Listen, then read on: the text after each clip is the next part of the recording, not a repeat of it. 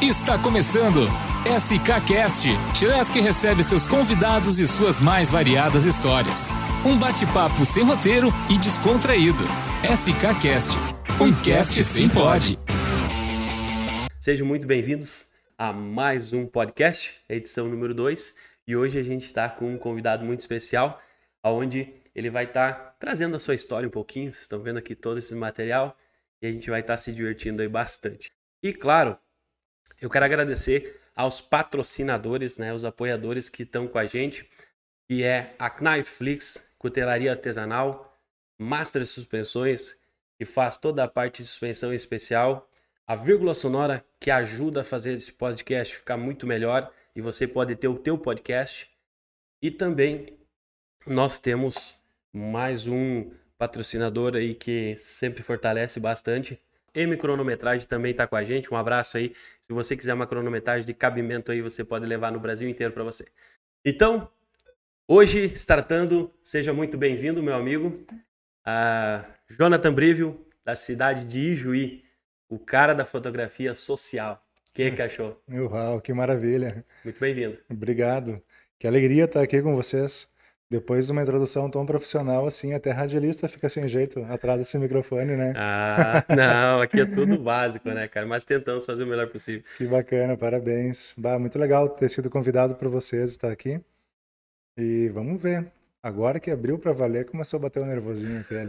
Será que eu vou suar? Cara, não tem galho, né, mano? A gente tá ao vivo aqui, a gente tá se divertindo e é o que precisa, entendeu? É você fazer as coisas, você mostrar o teu trabalho. Aqui, galera, você vai estar tá vendo uma coisa mais simples possível.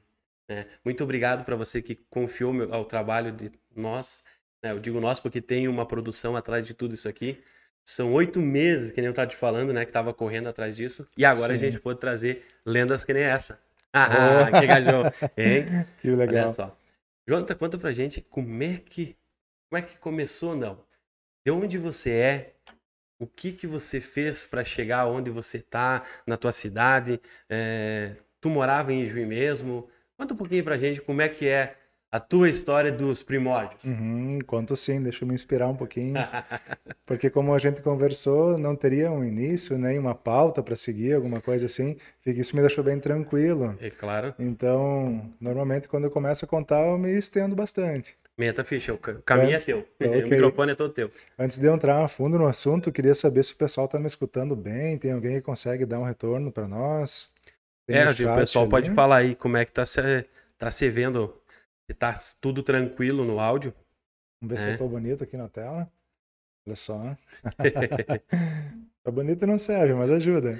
Eu acredito que está sendo bom o áudio, pelo que eu peguei aqui. Maravilha. É, o pessoal vai deixando um alô aí, dizendo onde é que vocês são e o homem vai com as honras. Metaficha. Que bacana, obrigado pelas interações aí.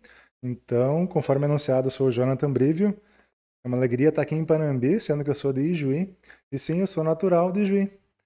Uh, nasci, morei ali a vida toda. Tive uma pequena experiência há pouco tempo atrás, que eu posso contar mais adiante. Mas então foi a, é a minha cidade natal, é onde eu cresci, é onde desenvolvo o meu trabalho agora, né? Um, um cara casado, tenho dois filhos. E para dar um puxar um gancho assim dentro do assunto principal de hoje, de repente vou pular um pouquinho mais adiante, por exemplo, na minha formação. Eu sou formado em comunicação social, com habilitação em publicidade e propaganda. E foi ali dentro que eu tive o, aquela visão mais aprofundada e o conhecimento mais específico da fotografia. Então, em se tratando de quem é o Jonathan, dá para a gente pensar assim, e vamos ao assunto fotografia, né? Antes de entrar nesse segmento da fotografia em si, eu trilhei outras uh, outras profissões, mas eu acho que tudo somou conhecimento para que eu aplico hoje, né? E o que, que tu fazia antes de chegar na fotografia?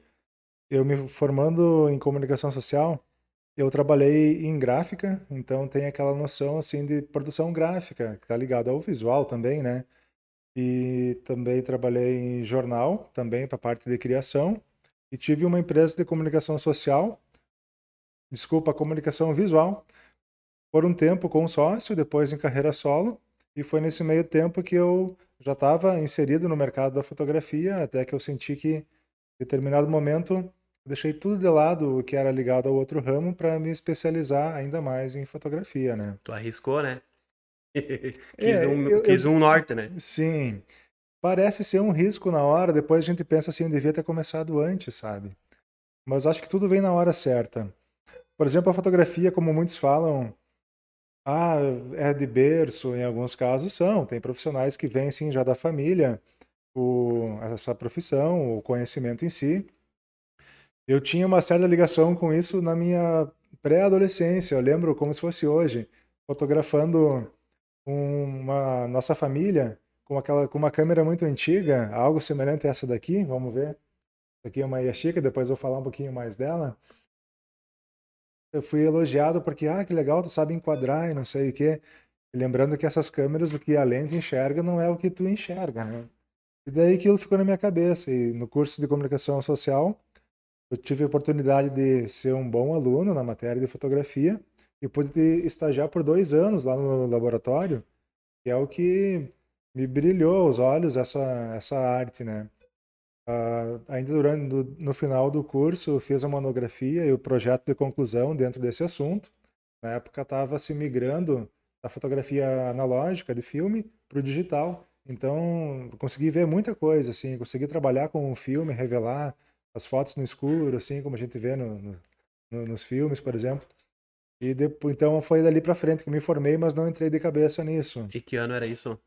Então eu me formei em 2005. Tu vê, o tempo voa, né? Bah, Ainda bem que eu me sinto piazão, mas eu já tô com mais de 40. guri ainda. Minha esposa fica louca, deve estar assistindo o piazão, louca pra me puxar as orelhas, né? Me formei em 2005, a colação foi em 2006, e ali eu já estava estagiando em gráfica, depois jornal, revista, como eu falei, mas sempre com aquela vontade de trabalhar com fotografia. Lembro que trabalhando no jornal, os, jorna- os fotógrafos da empresa faziam fotos de produto, por exemplo, e eu chegava para eles assim, cara, deixa eu fazer umas fotos aí, né? Porque eu gosto, entendo, posso te ajudar. Eles ficavam com medo que o chefe ia ficar brabo, né? Aí foi passando, quando em meados de 2000 e... Deixa eu pensar um pouco. 2008, eu acho. Eu comecei a trabalhar por conta com comunicação visual, que comecei, como diz aquele, de um cartãozinho de visita até uma fachada de loja, um outdoor, alguma coisa assim. Em pouco tempo, eu tive um sócio, o que nos ajudou bastante a crescer a empresa, e a gente estava trabalhando entre dois, e estava muito bom o serviço, mas em determinado momento, cada um seguiu para o seu lado, e foi em 2012 que eu dei o início, como você falou, um pouco audacioso, talvez? É. Não sei se é a palavra certa. Mas sim, eu entrei até de certa forma devagarzinho na fotografia enquanto empenhava outra função. Até que chegou o momento, mais ou menos por 2014, eu dei uma rasteira em tudo que era ligado a outros, outras profissões, no caso a comunicação visual, para ficar só com a fotografia. Ali que eu notei que devia ter começado antes. Mas sim, eu comecei de forma modesta, né? Eu vou tomar um golinho dessa água aqui tão bonita. Essa água é Quando tu quer, marrom, talvez queira assim. puxar um gancho ali. Senão o pessoal Cara, vai cansado de me escutar. né? Não, mas você é o anfitrião, com certeza. Cara, eu, eu escutei tu falando em 2005, fazendo os cursos, tentando, entrando no, no audiovisual, as gráficas. Eu peguei isso cinco anos pra cá. Uhum. Então, pra mim, cara, é uma coisa assim surreal. Tanto que eu fui fazer um pequeno curso mini, né, de horas ali, né, Pra pegar um Ah, pouco mais Sim. de entendimento quando eu evoluí de algumas câmeras. A câmera D90, principalmente, né, que eu me- meu xodózinho foi praticamente fazer e muito xodó de acho que de vários É outros, clássica, né? né? Isso. Então, eu tava perdidão, cara. Eu não tinha noção é, a parte de, da fotometria e tudo mais. Então, vendo tu falar todas essas partes, é, vem um livro, por que, que a gente não fez isso antes? O teu arriscar. Cara, Hum, não conheço. eu tô há cinco anos tentando arriscar, né? E conseguir fazer algumas coisas boas, Aham. fotografia, né?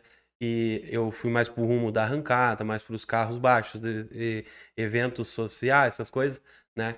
E eu pensei, por que, que eu não tinha feito isso mais cedo?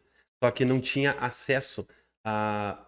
Parece que a mente da pessoa tem um tempo certo pra tu ir, né? Sim, bem Quem isso. disse que se eu fizesse isso antes, nós estaríamos hoje aqui, né? Correto. Não se tem, então, uma projeção.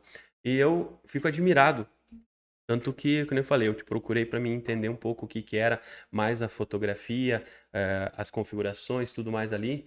E isso me levou um norte. Eu tenho o costume de falar para todo mundo que você é o meu mentor na fotografia. Pode Tá perguntar para qualquer um. Eu falo sempre Olha isso, porque você levou o, o meu norte a um horizonte correto. Eu tava perdidão entre os dois ali, eu não sabia o que fazer, eu não tinha visão de, do que que eu ia, para onde eu ia.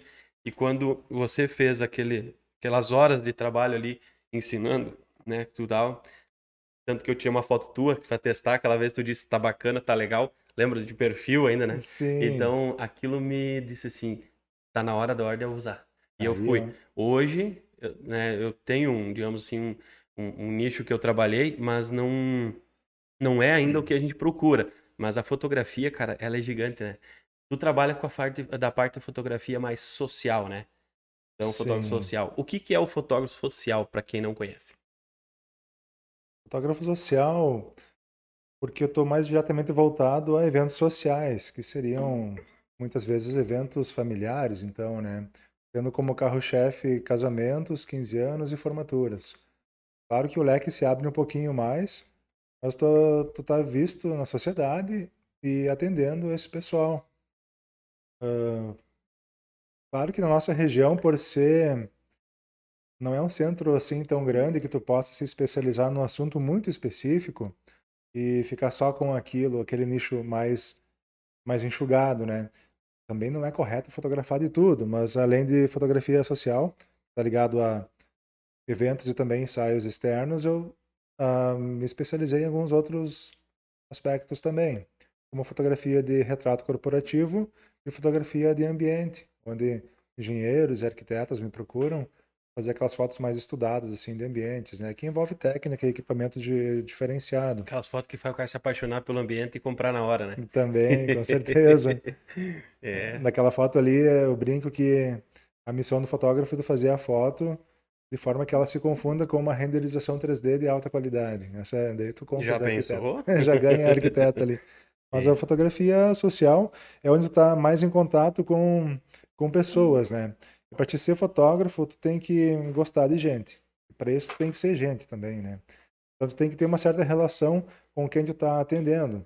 E é muito bacana tu vender não a tua fotografia apenas ou o teu produto em si, mas a tua pessoa. Tu tem que ser um cara assim que a pessoa vai te contratar por gostar de você. O carisma, acho que, né, que é o que bate, né? Sim, justo, Isso carisma, aí é, pode ser. igual. É impossível agradar todo mundo, confesso, mas é muito gratificante quando após um serviço o pessoal vem e diz assim, em seguida me acontece, ah, o pessoal lá estava comentando que legal o teu jeito de trabalhar, mas como assim? Não, porque tu não é tão invasivo, ao mesmo tempo que tu sabe a hora que tu pode interferir, o jeito que tu ajuda, o jeito que tu trata os convidados. Digo, mas cara, isso aí é uma coisa meio normal?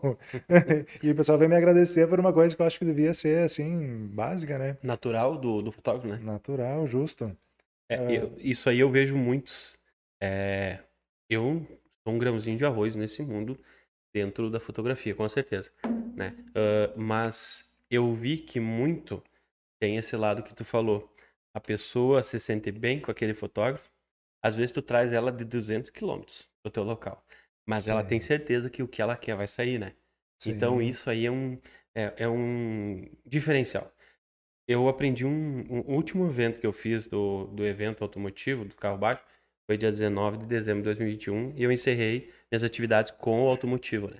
Eu agradeci, mas eu tinha esse projeto em ambiente, então eu tinha que parar alguma coisa, né? Uhum. Então, o que aconteceu? Naquele dia, eu fiz foto de crianças que estavam super ranzinzas dentro do evento Aham. batida, carros aloprando, que acontece às vezes, e as crianças ali no meio ambiente estavam chateadas. E a mãe, cheguei pra tirar foto ali e tal, e eu, pá, que massa, eu podia aproveitar com as crianças. E a mãe disse assim, não vai conseguir, Ah, não é? vai dar certo. E eu disse assim, deixa pra mim que em cinco minutos eu viro amigo deles. Ela disse assim, se tu fizer isso, tu é fera. Eu disse, não, não sou fera, mas a gente sabe de onde é que vem, o que eles precisam, eu já peguei a manha. Cara, eu Uhum. fui brincando, fui brincando e tirando o tempo certo. Em cinco minutinhos, eu tirei a foto com o guri agarrado no meu pescoço. Olha só. Isso pra mim, Meu eu não Deus. esperava, na verdade. Eu brinquei com ela, mas eu, tipo, eu tava tentando engajar alguma coisa, né? E daí ela chegou e disse assim: Caraca, o que tu fez? Olha ali, eles estão brincando. Uhum. Daí depois eu tirei uma foto da mãe. A mãe abriu os braços e o guri veio com todo o gás. Eu tenho essa foto até no, no Face lá. Bah. E agarrou em várias, quatro sequências de fotos. Maravilhoso esse negócio, cara. Foi assim, ó. Encerrei paulada, sabe? Foi Sim. prazeroso. E ela veio, muito obrigado pelo que tu fez e tal. Até esses dias ela mandou, ah, tu tem mais fotos? Eu disse, tenho. É que aquele dia eu fiz só 1.600 fotos. Nossa. E para um evento automotivo, parece que é pouco, de tanta coisa que tu pega, sabe? E quando tu eh, falou, né, dessa parte aí do carisma, a gente conquista aos pouquinhos. Uhum. Infelizmente, eu tive que deixar. Claro, eu gostava de estar. Eu continuo no meio, né? Mas não como fotógrafo mais. Porém, é bacana tu deixar os, a tua sementinha em alguns lugares, né? Sim, Assim justo. como eu vejo tuas fotos lá, que tu faz incríveis com as, né? Deixa a pessoa cravada no foco, assim, que eu disse, nossa, o que, que o maluco tá fazendo aqui? Sabe isso? e as pessoas se admiram pela foto principal de corpo, tipo assim, de, de retrato mesmo, né? Eu acho que o que mais impacta é a foto retrato de uma modelo, né? Tipo assim, a pessoa vai pra fazer a foto dela, ela chama a atenção quando tu crava nitidez na pessoa. E tu Sim. vê que muitos outros ah, deixam, às vezes, o ambiente vulgo, vulgo de não, mas ah, tudo junto num contorno que a pessoa não tá em primeira pessoa, né? Ela não Uhum. é a estrela da foto. Isso aí a gente vê ao longo dos anos, né? Eu aprendi a ter o olhozinho, mas demorei até, né? Sim. E isso é bacana. Tu falou que em 2005 você fez toda essa parte do- da, da faculdade, né? Aham, Ali isso. e tal. Tu lecionou nessa parte, né? Tu deu aula, né?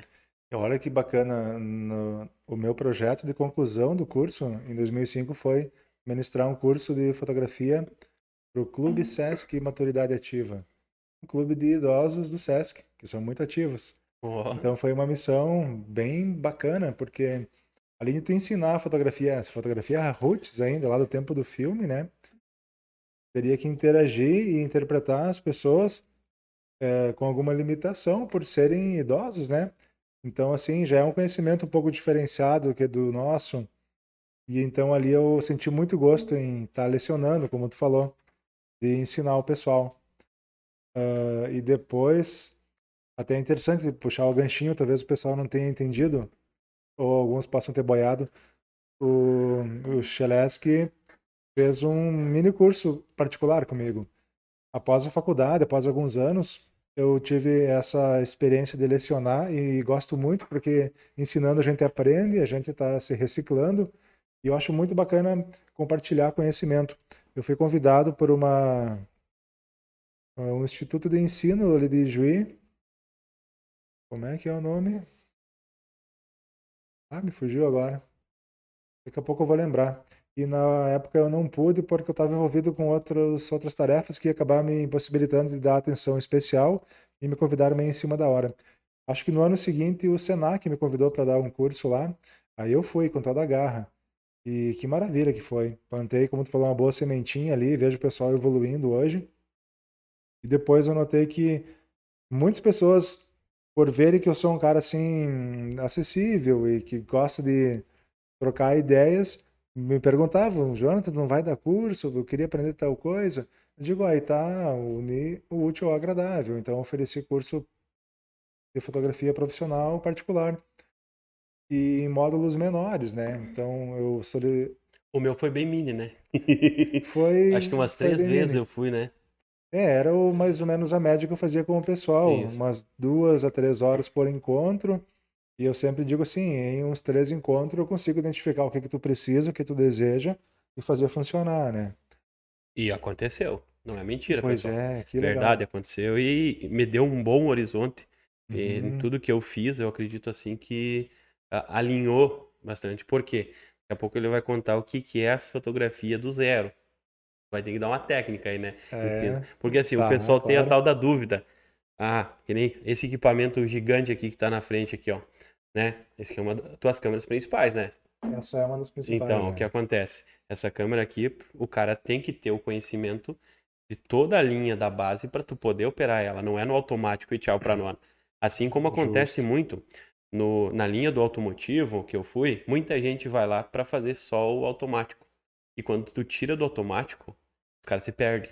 Aconteceu Uhum. uma vez com um amigo meu. Eu tirei, botei pro manual e comecei a fazer as fotos com a câmera do cara, que eu gostei, que era uma T6i. Aham. uma- e daí achei muito bacana. Daqui a pouco eu entreguei pra ele uma 55-300, cara. foco lá longe, né? Dá pra zoom. Ah, E daí- teleobjetivo, né? Bah. E Aham. daí eu disse pra ele, tá, obrigado. Daqui a pouco eu entreguei pra ele. Estragou minha câmera. Nossa. E o cara com uma TC, né? E eu disse, por que isso, cara? Mas olha aqui, tá desregulado. Eu disse, não, mano. Eu só virei pro lado tá automático, que você deixou no automático. Ah, não, que tu não conhece a parte manual da parada. Não, eu só lido no automático. Tu É, vê o que limitado, acontece. né?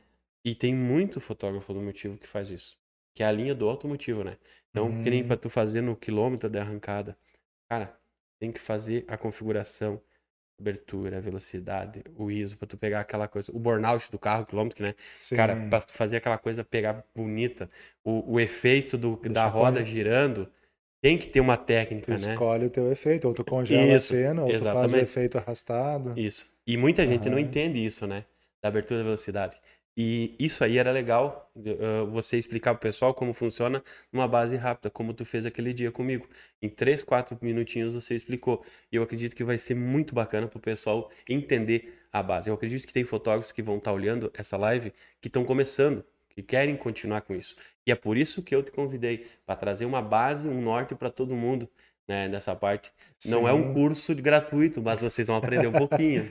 Entende? É, isso é legal você comentar, porque eu lembro que tu falou que antigamente, lá nos teus tempos que tu fez, né, o curso, trabalhou até na universidade, né, no laboratório. Isso. Isso, e aquele tempo era de revelar no. Sim. Como é que é o produto? Tu botava na, na bacia lá e tal, como é que é o esquema?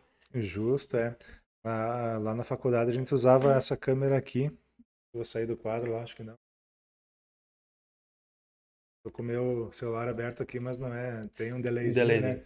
Então, o que que é uma câmera antiga? Sim, ver se consigo abrir ela aqui. Nós aprendi a botar o filme aqui dentro, rodar na alavanca, arrumar as configurações e pá, né? Cada foto, uma arrastada, Uhum. um disparo. Então, isso foi essencial para mim entender a fundo como é que acontece isso. Eu entender que a luz vai cruzar por uma objetiva que vai inserir sobre uma superfície fotossensível, que no caso é o filme fotográfico, que vai ser submetido a um processo químico, depois vai ser projetada uma luz sobre o filme para fixar o negativo dele sobre o papel fotográfico. Hoje em dia, com a era digital, a gente acaba esquecendo dessa, dessa mágica toda que acontece ali, que é um princípio milenar, muitos, muitos anos. Lembro que Platão, por exemplo, foi a primeira, uma das primeiras pessoas que descobriu a linguagem fotográfica, pelo simples fato da imagem do lado externo ser projetada para dentro do ambiente escuro que ele estava, através de um orifício pequeno na parede, e projetou a imagem do exterior na parede, assim, oposta. Ele ficou para surpresa. O que, que é isso? É o princípio da fotografia. Era uma caixa grande que foi diminuindo. Então eu usei uma câmerazinha assim, já por, na minha adolescência. Uma caixinha preta com uma lente básica, mesma coisa, tá? rodeia, dispara, rodeia, dispara. O que a lente enxerga não é o mesmo que teu olho enxerga. Tu abre, troca o filme e aqui funciona. Depois tem um assunto bem bacana para mim falar quando comecei a me lançar no mercado. Mas eu já me enrolei todo aqui. Tu quer que eu dê um mini curso? Não preparei aula para isso. Não, não. Não, Tá. mas a base o pessoal entendeu no caso, né? O que que acontece? Isso aqui, uma história, é raiz, vamos dizer assim, um negócio raiz, né, Sim, cara? justo. É, tu tá trazendo algo que é lá de trás que muita Tá, gente jamais vai conseguir ver, porque a- os tempos são outros. né? A atualidade é outra. Hoje você chega e compra isso aqui, se você tem dinheiro, que é uma full frame, né, no caso. Justo. Então, é. aí tu já chega de pai, né? O pai tá on, a brincadeira aquela. Só que não é bem assim, o pai não tá tão on assim. Se tu não souber a base da fotografia, que nem eu expliquei, tu não vai conseguir fazer isso, jamais Sim, né? Para você você fazer tudo isso é interessante. Ah, a fotografia precisa ser a base, né? Para você dizer assim, eu sou um fotógrafo e você se apresentar dentro de um ambiente, de um evento ou para uma pessoa, você tem que estar seguro da tua base, Uhum. né? Se você não tem tua base, você vai uma hora o teu foto dizer, bah, eu vi tal coisa em tal local e a foto tá aqui, tu faz para mim ela. E aí, pai, cadê o pai tal? Entendeu? Não tá mais. Então, isso é legal você aprender. Ent- Então, a galera da fotografia, estudem. né? Sempre batemos, eu tenho um grupo que é os guri da mídia, que a gente brinca, que é o que se Uhum. reuniram ali, né, do, daqui do estado. Tem alguns mitos ali muito bons. Né? Os caras são caprichosos pra caramba. E tem gente ali que tá correndo atrás da moeda, né? Tipo, querendo conhecer. Hoje o YouTube tá aí para mostrar tudo que tem, né? Direito. Uhum. E não aprende quem não quer, sinceramente, né?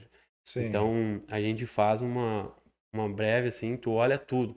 Desde uma edição, tu faz tudo que tu precisar. Hoje o YouTube te ensina. Mas você só vai se destacar a hora que você sair pra rua e fazer o teu serviço, né? Tu vai ter que marcar o teu, o teu territóriozinho ali. E assim como tu faz, né, esse material ali, tu falou que tem uma história bacana do quando começou, que tu mexeu com essa aqui, Ah, né? sim. Então, essas histórias são bacanas de trazer para o pessoal que está olhando. né? É, é bom o pessoal entender essa formação toda ao Uhum. redor, né, Jonathan? Tá, tenho dois ganchos para puxar aqui. Eu mexi nos equipamentos antigos ali para dizer que eu aprendi lá no começo os três pilares da fotografia, que é Então, eu tô falando assim, pensando quem vai escutar, né? Vai ter fotógrafos que vão olhar, eu espero, fico agradecido. Vão ter clientes que vão estar nos vendo e escutando. E vai ter público geral. Então, eu vou tentar manter uma linguagem não muito específica. Mas, assim, fotografia são três pilares. A quantidade de luz que vai entrar naquele momento do clique, o tempo que essa luz vai estar entrando na câmera e a sensibilidade que, no caso, o filme fotográfico tem em estar recebendo essa luz. Então, é três regulagens básicas que tem lá nos primórdios, né? Depois, no digital, isso também ocorre. Então, por eu ter aprendido lá atrás, como assim, como muitos profissionais hoje, eu consigo entender o que está acontecendo numa câmera mais avançada. Ahn, vou puxar um gancho bem interessante. Eu me formei, então conhecia fotografia, mas não tinha pensado em fotografia social. Eu tinha uma visão de fotografia publicitária, queria trabalhar com isso, sabia da existência do estúdio e tudo mais, mas naquele momento era a transição do filme para o digital. Os valores eram incertos e era tudo um mercado um pouco novo. Eu resolvi esperar. Então, por isso que eu trabalhei em outros ramos, conforme eu falei, e depois eu consigo juntar um pouquinho de cada experiência que eu tive e aplico hoje. Mas como que eu entrei ah, na fotografia propriamente dita? Eu disse que tem um negócio interessante. Eu fui assim um tanto ingênuo. Veja só, uma cunhada minha era decoradora na época em Juí, muito boa profissional, super influente. E ela falou, Jonathan, eu sei que tu gosta de fotografia, por que tu não vai fotografar, por exemplo, aniversário infantil? Digo, ah, interessante, fotografia, aniversário, evento, pessoas, tá. Sabe, eu comprei há pouco tempo essa Sony, é nova, olha que legal, 3, 6 megapixels. Olha só o 3 que me passou pela cabeça. A ingenuidade de achar que eu podia chegar com uma câmerazinha assim e fotografar um, um aniversário infantil, por exemplo. Mas e logo depois pensei, não, isso não é fotografia profissional. Eu preciso de uma câmera profissional. Aí eu fui pesquisar. E digo, vou trabalhar com isso porque eu realmente gosto. E eu optei pela Nikon porque era a marca que eu trabalhava na universidade. Aí eu descobri, ah, tem umas mais avançadas, como tu falou, a full frame. Tem as mais de entrada. E alguns dizem que não é profissional, mas eu digo que é assim, câmera que já troca lente, ela é pelo menos semi-profissional. Então, tinha três opções de compra, peguei uma do meio. E olha só, a gente fala uma coisa e puxa outro gancho. E uma coisa que me destacou muito no começo, olha o que eu fiz, eu liguei para um fotógrafo lá de Gil, uma empresa de fotografia, digo, ó cara, é o Foto Gilberto, vou dar o nome dele aqui.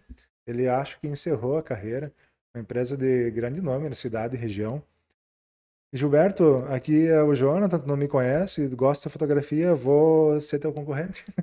vou comprar uma câmera, eu vou começar a fotografar. Mas bem na ingenuidade, assim, na simplicidade, ele deu uma gaguejada e, ah, sim, pois é, tal. O que que tu me diz de tal e tal câmera? Ah, é, por aí, aham. Tá, valeu pela dica. E no final ele falou, ó, só vê se não cobra menos de tanto. Já me deu dica para não estragar o comércio, né? Então, quando eu entrei no mercado, logo após ter comprado a câmera, eu fui bem recebido por outros fotógrafos. Então, tinha a Silvia Frantz, que foi minha colega na universidade. Ela já foi prof na Unijuí, inclusive prof de fotografia. Hoje ela se mudou aqui da cidade.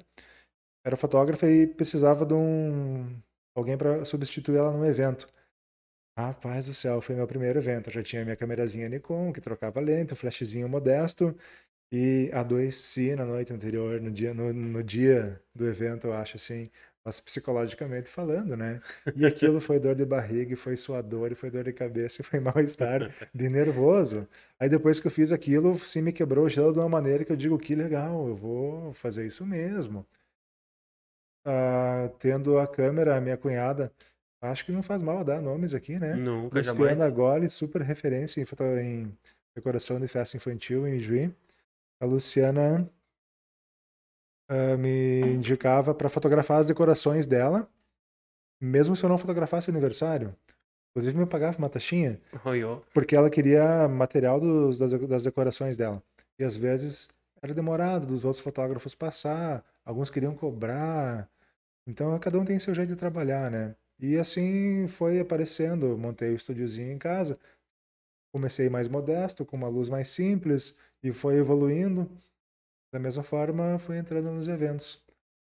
E fiquei devendo dar o cursinho aquele. Não, mas Ah, nós chegamos lá. mas assim, ó, ainda nesse leque de equipamento, eu sei por mim que comecei com um equipamento um pouco mais barato, um pouco mais humilde, mas sem gambiarra também, né? E exigiu o máximo que dava do equipamento. Mas assim, ó, eu tinha toda a teoria e faltava aprender assim o, o estar em ação, né? E ver o que que esse equipamento consegue me fornecer. Então eu tirei leite de pedra com o que eu tinha. Eu fazia de tudo. Fotografei casamento, formatura, estúdio, as câmeras mais modestas, até que chegou no dia agora, eu quero algo melhor. Eu comprei uma melhorzinha. Até para ter duas, né? Vai que estraga uma e tem um compromisso naquele dia. E assim foi. 2012, 13, 14, tive uma evolução rápida. 2014 eu digo, não, eu preciso de uma câmera ainda melhor. Porque agora eu posso, eu preciso. Aí sim, eu deixei de trocar de carro para comprar a câmera lente. Porque comprou um carro câmera. mais ou menos. Me deu o luxo de pilotar a câmera dos sonhos, né? Essa é é um exemplo. Super robusta, full frame. Qual que é o É um modelo que tanque. tem aqui? É a Nikon D810. Ela já evoluiu, hoje tem a 850, tem câmeras bem mais avançadas ainda, né? A Canon eu acabo desconhecendo um pouco os modelos, mas, por exemplo, acima desse padrão que a gente acha que é o must, né? Tem as mais robustas ainda, que é a D5, D4S, mas elas são mais voltadas para esporte, por agilidade de múltiplos disparos e por aguentar cair no chão, campo de futebol, os jornalistas sentam em cima da câmera e dão-lhe pau e ela aguenta. Vamos, É cavalinho. câmera para para te usar em campo de batalha mesmo, né? Mas sim, é uma câmera assim que tem um valor elevado, mas entrega o que tu precisa e tu vai ampliando os teus horizontes com técnica e conhecimento de dominar todo esse equipamento, né? Cara, eu vi tu falando aqui toda essa parte e eu me lembrei da frase que o ca- o cara, a gente costuma olhar um- umas- uns videozinhos no- na rede social, no Instagram principalmente, e o cara fala, tu tem que dar o teu melhor dentro do melhor que tu pode, né? Hum, E se tu conseguir fazer muito mais, faça. E se você puder evoluir, vá adiante, nunca desista, porque você tá no caminho certo. Isso é Claro. tão bacana, né, cara? Então, é, é que nem várias coisas. é, quando tu apresentou essa parada toda, me, me vem sempre um leque o que eu tentei fazer e aonde eu me enquadro, né? Eu me enquadro naquela ali, lá do canto. Não tem, né? Sério? É bem pequenininha. Nem né? tanto. Ah, eu, eu tive da D3100 até a 5500. 5500, acho que foi. 5100 eu tive também. E eu não consegui ir adiante na Nikon, da D90, né, que no caso. Uhum. E depois eu migrei devido ao vídeo pra Canon, né? Uhum. Daí eh, fui pra SL2. Uma das dos xodozinhos de quem quer dar uma de entrada, né? SL2 saiu do mercado já, mas SL3 veio substituir. Evolui um pouco. Mas assim, ó, tu não perde nada. Inclusive, está sendo feita a transmissão com a SL2 aqui, a principal aqui na mesa. Tá Então, bonita tu imagem, vê, ó. É, ela tem todo um, um- aparato. A Nikon era sempre aquela briga, né? O pessoal. Ah, quem, quem fotografa com Nikon, não sei o quê, ou quem fotografa com Canon, é aqueles. É tipo um Grenal na fotografia, Sim, né? tem, É a tem. briga, né? Aham. cada um dá o o braço e não dá, não deixa torcer. E eu escutava aquilo assim, que confusão na minha mente, né, meu? E quando eu fui lá conversar contigo, voltando ao mini curso que tu me Uhum. deu, abriu um horizonte que não é a câmera que faz o peão. É você que faz ela. Você tira o melhor dela se você souber conhecer o que ela tem ali, as configurações. Isso eu falei, aquele o menino aquele dia me surpreendeu que usou só automático e não sabia ir pro manual. Sim. Cara, isso é o principal de tudo, né? Tu tira uma foto noturna, tu tira uma diurna, faz coisinhas se você souber trabalhar com abertura, velocidade, tudo, tudo. O ISO, né, dentro para não granular. Eu acho bonito a foto granulada, cara, sabe, no- principalmente noturna. Ela dá um tchan de antiga, né? Sim. Isso. Então tem gente que diz, granulou, você foi? Não, cara. não é assim. Tem um charme, tá ligado? E eu curto. E tem um cara que eu, eu, eu me espelho bastante também. Ele é. Ele, ele entrou no esporte, eu pratico airsoft. Inclusive, tu também praticou, né? Tu Aham. correu da raia, né? Todo mundo tem seu tempo. Eu continuei. Então, é, o repórter de guerra, ele, se- ele ganhou esse, esse título, que ele vai em campo, capacete azul da ONU, né? O, colete é azul, né? Imprensa, Aham. e ele vai fazer. E ele trabalha com a série L, R, R da, da, da Canon, que é as topzera, né? As Agora, é, vieram, tipo, essa Ah, aí, a nossa. brincadeira ali já é o meu gol e um pouco mais, né? com Só o certeza. corpo. E, cara, ele tira cada foto bonita. Principalmente de noite, que ele faz alguns trabalhos lá. E todas elas vêm o granulado. Um Hum. charme totalmente sem, sem fora do rumo. Tu olha aquilo e... Porra, o cara, um, um leigo vai dizer, você foi a foto. Daí tu pensa, olha, não, não se foi. Olha o contexto que ele entregou. Sim, Porque tem- a fotografia não é tu tirar entregar pra pessoa e deu. Né? É para quem tá olhando aqui, é, tipo, sabe que alguns são leigos, outros não, mas tem a essência da foto, né?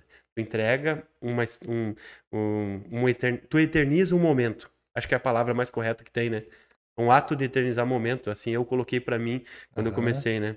Ainda e- mais quando é algo espontâneo, algo que tu não podia deixar, não a podia perder, risada né? que tu pegou, o olhar, né? Namorados, marido e mulher, amigos, né? Um aperto de mão, aquele abraço que agora tanto falta no, na pandemia, né? Então, isso aí é uma coisa muito boa.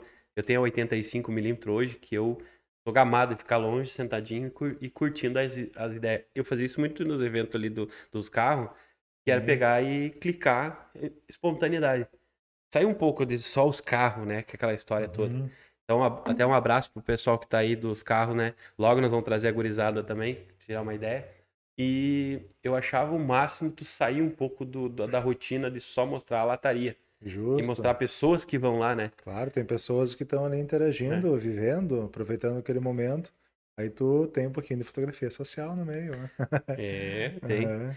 Eu vejo que aqui tem um, dois álbuns gigantescos e bonitos e são de casamentos, né? Esses dois são de casamentos. É. aham. Tu tem um, um apreço pelo casamento, né? Pelo que o, o cara vê até nos teus trabalhos na rede social. Tu gosta de- dessa área, né? Gosto, me cativa bastante. Que nem eu comentei numa reunião esses dias. Gosto porque eu já sou. Já vivi- vivenciei muito do que esse pessoal está vivenciando. Então, já passei pelo casamento, Já casou. já casei, faz um tempinho já. Adoro fotografar distante, porque eu já tive nenês. Então, eu consigo relembrar um pouquinho da minha família. Gosto de fotografar crianças, ensaio em família, porque eu sou um cara que tem família também. Então, isso me gratifica bastante. Consigo resgatar algumas emoções que o pessoal está vivendo ali, que eu já vivenciei. E assim como eu vou fotografar bodas, espero fazer várias bodas também. Isso no meu deve ser casamento. divino, né, Beijo, cara? Ju. Bodas é divino, né? Deve ser Sim, insano. É, é os vovozinhos, É a- uma o, sorriso, as, a- as ruguinhas já tentando trazer um gesto de carinho, né, pro seu Sim. cônjuge. Cara, É isso deve ser show. divino, né? Eu já fiz um ensaio que estava comemorando bodas, mas era um ensaio externo, assim, muito romântico, muito bonito. Aí eles resgataram fotos antigas que eu escaneei e fiz um álbum desses para eles terem um material ainda mais durável, aquelas fotos antigas. E falar em fotografia, em álbum, legal que tu tocou nesse assunto, a gente hoje em dia acaba sendo um pouco relapso com as nossas memórias, né? É muito cômodo fotografar com celular. Essas câmerazinhas assim, por exemplo, já não existe mais há anos. O celular aboliu. Só que essas câmerazinhas, tu ainda pegava o cartão, baixava no computador, tava no computador, pelo menos. Aí tu revelava ou botava no Orkut, alguma coisa assim. Tempo do Orkut. Aham. E no celular, muitas vezes, a gente fica ali, acha que é o suficiente para consumir a fotografia, e quando vê, tu perde. Eu canso de. ah, Eu sempre entrego material palpável. Mas o pessoal, e acho justo, querem material digital. Então, aquilo que eu vendo, palpável em foto ou álbum, o pessoal recebe em digital também. E ocorre muito de, ah, me manda pelo WhatsApp. Ah, mando. Mas eu mando também em alta resolução, por link, pela nuvem, pendrive. Mas eles querem no celular, manda pelo WhatsApp e Jonathan estragou meu celular, Jonathan perdi meu celular, me manda de novo. do nossa, mas por que não guardou melhor? Claro, a gente tenta guardar mais ou menos para sempre os arquivos, mas não estou livre também de perder esse material. Então, assim, ó, eterniza de forma palpável. E um álbum assim, nossa, isso aqui é para durar por décadas, né? Esse aqui é grandão, Grosso, 30 por né? 40. Qualidade. Esse aqui tem uma capa em acrílico, tu vê que ele tem todo um reflexo, né? Ah, forrado com couro, vai caixa personalizada. Esse aqui, o outro, ele tem a capa em madeira, com detalhe em acrílico. E o material que ele é produzido, ele é uma foto gigante, colada em outra foto, com feitos um por um. E é para durar uma ou duas vidas, né? Ou então, no mínimo, fazer uma revelação 15 por 21, por exemplo, que é o tamanho padrão para foto ah, de Virou um fotógrafo, mimo, né? 15 por 21 hoje é, é o badalado. É, é sim, justo. Quando tu vai fazer foto amadora, a gente, ah, vou revelar 10 por 15. Ah, e pergunta que tamanho é a tua foto. Não é uma regra, mas a grande maioria faz 15 por 21. Tu tem ele palpável, nem que fique no envelope na gaveta, né? E também o brilho e o fosco, né, cara? Olha a diferença que deu. O, virou. É, que nem tem um pintor que diz isso é luxo. Ele gosta de tinta fosca, né? É Aham. só o fosco, porque daí não mostra as imperfeições. Mas na Sim. foto, parece que dá uma, uma perfeição maior. né? Tu não esconde, mas tu traz que tu traz um, O fosco, o fosco é outro Sim. brique, né? Ele, é- ele fosco, realça, é. né? Isso é Sim. muito bacana. Fica mais suave, né? Não dá reflexo, que é o que mais incomoda, E os dedos, não, não com o dedo. VEC, é. todo mundo. Eu lembro que nós íamos nos tio e tal, eles entregavam, não pega muito com os dedos em cima. Assim, Tu olha a foto com cuidado, pega assim e já manda. Pra não ser, você não tinha que passar um paninho. e Olha isso, cara. arranhando. Olha, o tempo de que a gente era criança, eu não tinha essa história, cara, de ver isso aqui. É, fotógrafo, tu falava de um estúdio, tu ir lá, que nem eu era do Juricaba, no natural. Nós morávamos no interior um, um tempo com a minha avó, depois eh, morei na cidade, mas tu ia no estúdio, meu, Deus, falar em foto. Eu fui fazer a primeira foto de estúdio na escola. Na quinta série foi que daí fizeram é? um álbum da turminha formando aquilo e tal. Ah, Olha legal. isso, né? E daí e aquelas caras bonitas que tinha naquela Sorriso época, né? forçado, Pô, sorriso de né? criança. Tu não sabia sorria. onde que é. o cara faz sorrisão. Aí tu hum, destacava aquilo, né? Daí o cara não força tanto, daí tu não- fechava a boca, né? E tu saía lindo, né?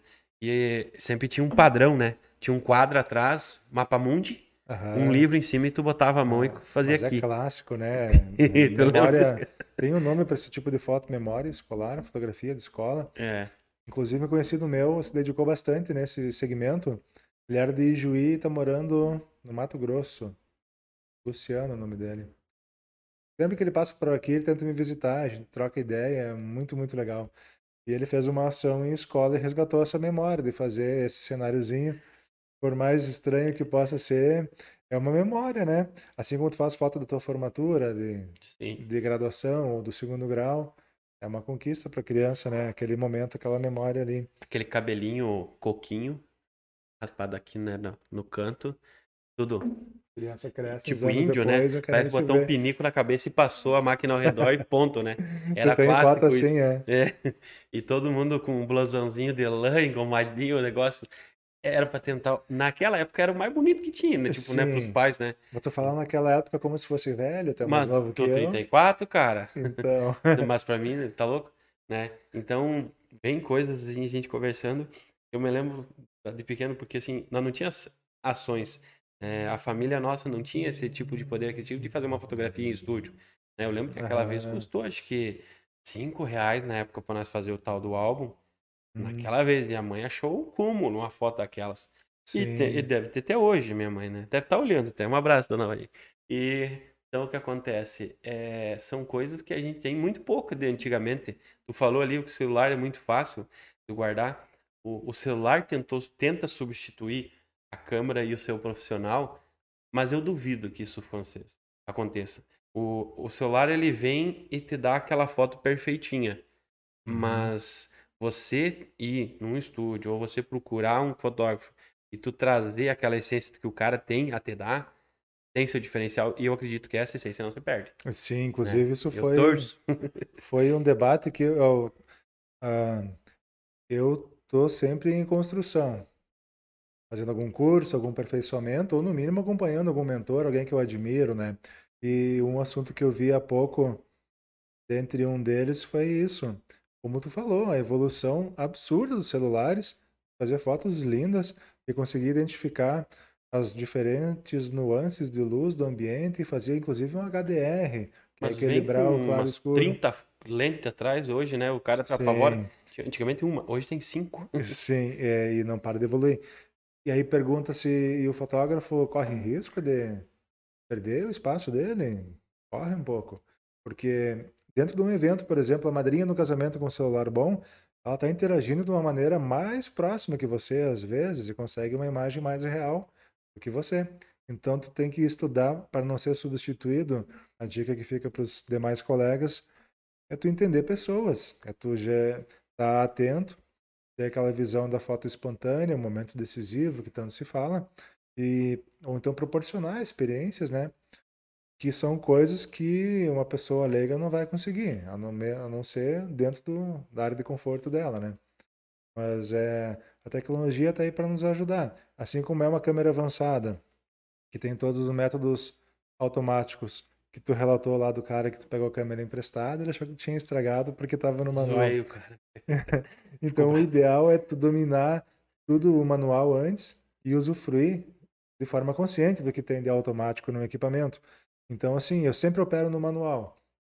Tem várias opções semi-automáticas ali que podem ajudar. Confesso que eu acabo, não, vou pro manual seco mesmo.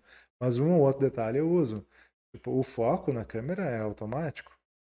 Aperta um botão, mas ela vai. Mas tem que dizer para ela, eu quero foco automático, mas eu quero nessa área aqui. Uma coisa automática que eu uso é a potência do flash. Eu cansei de ficar mexendo a potência do flash mais perto, mais longe. Eu ponho Pô, o famoso que é um TPL. saco, né? Sim, O flash acho que é o karma de todo fotógrafo, né? Pra tu tentar achar um trabalho. Eu, eu, eu tô luz, longe de entender o flash ainda direito. Eu até tenho um, né? Mas eu não gosto muito dele porque eu apanho dele, ele não sinceramente. morde. Ele não morde, mas eu apanho. Mas a gente briga, mas sai coisa boa, né? Mas Sim. eu sempre gosto de usar ele no automático. Sinceramente, eu largo ele no automático, só vejo ali se eu consigo fazer uma potência maior ou menor, depende de como refletir, e Aham. vai. Agora, é um saco. É, é um automático semi-automático, É. porque por mais que ele esteja trabalhando por conta, tu tem que mais ou Interagir menos com dar um norte para ele, né? Então, assim, eu comecei todo 100% manual para depois entender, não, esse ponto eu posso fazer assim, esse eu posso fazer assado.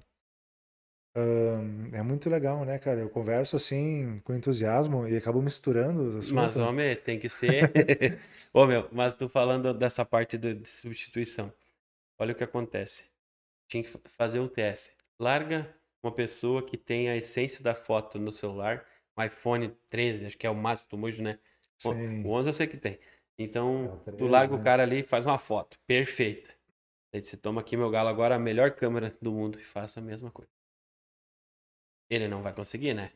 Mas o fotógrafo, pegando o iPhone dele, tira o, o raio que eu parto do máximo Ah, daquele iPhone, Sim. né? Por quê? Tem a base, a bagagem. Justo. E né? tem aquela bagagem que vem lá do tempo da, Por isso que eu digo, não é, arte, é né? fácil nos, nos substituir nessa parte aí, porque sempre vai ter alguém que vai mostrar que você ainda é importante para eternizar o momento. Tu falou Uhum. da, da, da, de uma parente estando fazendo foto. Beleza. Eu penso como quando eu ia fazer as- algumas, alguns trabalhos. Eu tento me sentir um parente. Isso Uhum. chamou atenção agora que tu falou. Olha Eu só. tento me sentir próximo da pessoa o máximo possível e tentar ver aonde que eu tô com a liberdade. E dentro daquela liberdade eu vou pra pegar, né? Eu adoro fazer foto de criança, cara. A gente falei, eu me... ali no dia que eu fiz o último evento em Cruz Alta, eu me surpreendi.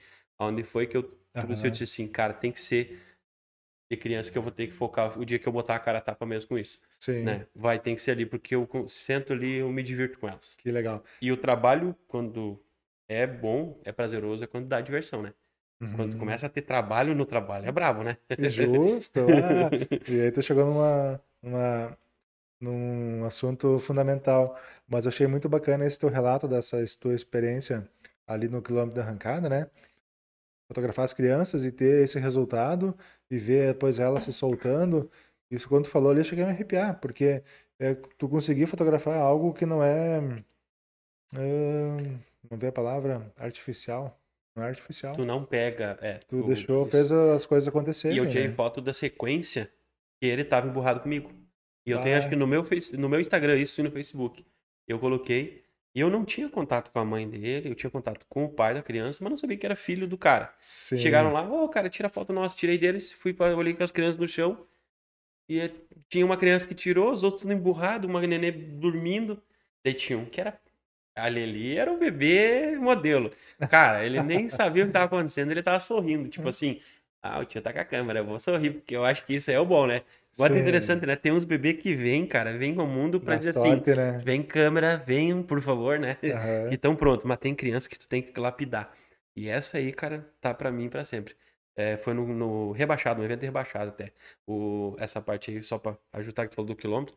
E ali, eu quero, tipo assim, dizer pra pessoa, você que tá fazendo foto de carro baixo, que é uma essência boa, que a gurizada olha muito o meu trabalho, que eu tenho essa, essa bagagem que a gurizada ao redor aqui da região, foram cinco anos trabalhando com isso. Então eu conquistei um, um, um, nicho no rebaixado, né? A gente tinha um evento, eu tava lá. Eu, eu comecei devagarinho em Cruz Alta, o Jorge da equipe Santo Grave me deu a oportunidade de começar no primeiro evento. Fui lá com uma Nikon é, L820, é. Tem ela até hoje guardada aqui, a pilha. É uma semi-profissional, não troca louco. lente, né? Muito louco. Só Acho que, que assim, mostrou. Uhum. caraca, vou te dizer o seguinte, a bichinha no dia faz milagres que até eu me apavoro, né? E ela não tem muita opção. Ela é muito, muito básica e ela vai ali, né? Uhum. Mas boa para filmar. Tu vê que engraçado, até hoje eu uso ela para filmagens. Então uhum. ali deu oportunidade e eu disse pro Jorge, indiretamente, Jorge, estou encerrando meu aqui contigo de novo. Uhum. Depois de cinco anos, olha só. Né? Disse, ó, vamos trabalhar. E deu, não porque nós tentamos fazer isso. Eu disse para minha esposa, até o final do ano eu vou trabalhar com. Isso eu já tinha já em agosto. É a pandemia. E eu pensei, eu vou parar com um pouco rebaixado e vou focar em outros trabalhos. Porque ele consumia demais. Tu imagina, passa o dia inteiro fotografando, daí leva. Tu carrega mil e poucas fotos. E eu bato, eu bato foto. Onde é que eu der um, um movimento, eu tô querendo pegar. Às vezes o pessoal diz, é, tu esqueceu aqui. Cara, é brabo porque são 500, 600, 800 pessoas. Nossa. E tu sozinho fazer. Eu já tive gente comigo, mas não adiantava, porque o que o cara quer fazer, nunca vai querer que o outro vai conseguir.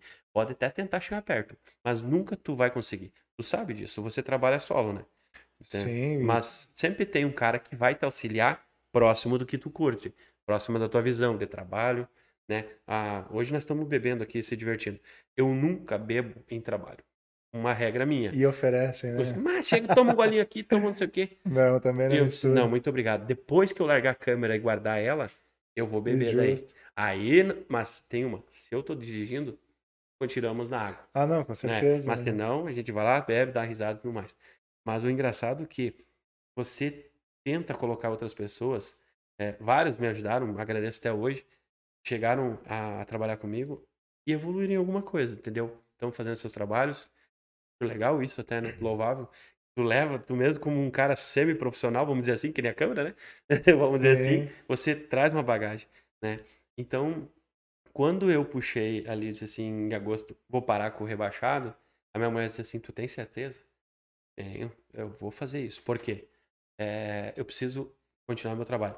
O Edu, que tá na live, um abraço pro Edu Bucas, o velho da 12, ele me deu um pontapé, eu te comentei, né, em off antes ali, é, eu tava uhum. querendo fazer o podcast, tava querendo fazer o podcast, não tinha uhum.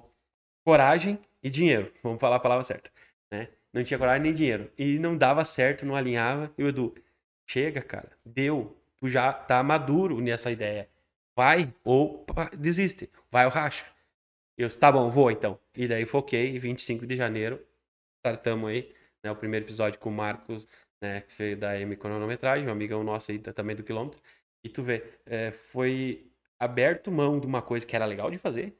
Eu uhum. curtia muito, só que assim, levava duas semanas, três editando, e o pessoal na segunda de manhã, Ô meu, me manda a foto que tu tirou de mim lá ontem. Bah, até achar no meio. E aí, Dá colega, aquela tapeada. tu eu queria te perguntar sobre isso, você como fotógrafo profissional.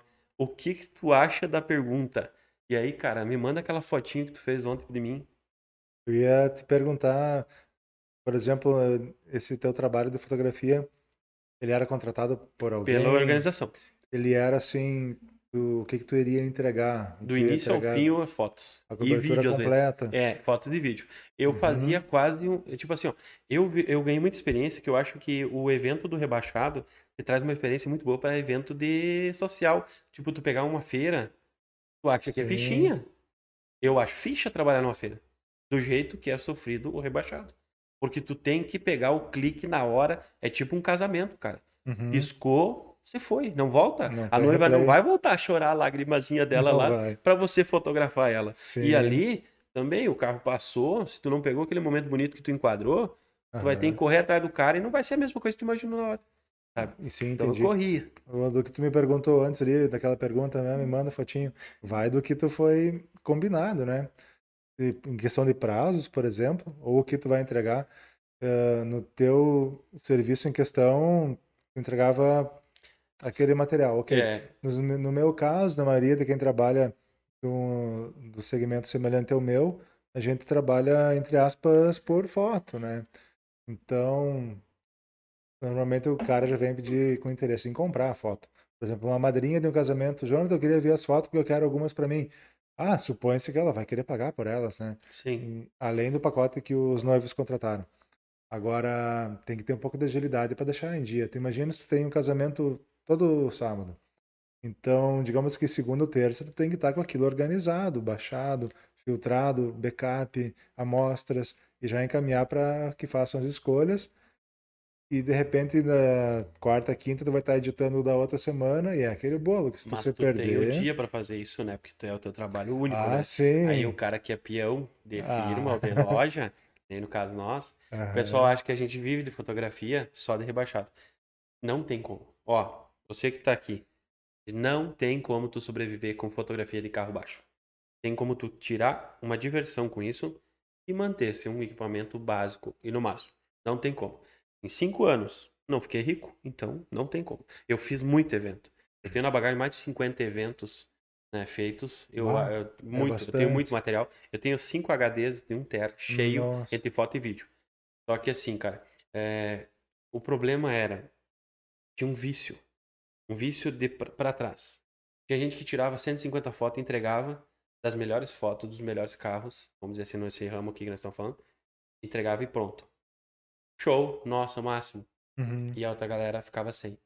O que acontece? Existe uma, uma, uma, uma, indiferença que é feio de falar. Não, é triste falar. É, o carro, quando ele é mais desmerecido, não é fotografado. E eu, E eu é tive que a humildade. não, disseram pra mim, eu tô fal- falando palavras que vieram a mim, eu- você tem a humildade de tirar foto de carro feio, que não tá em dia com a lataria, que não tá sei o quê, e você deixou legal.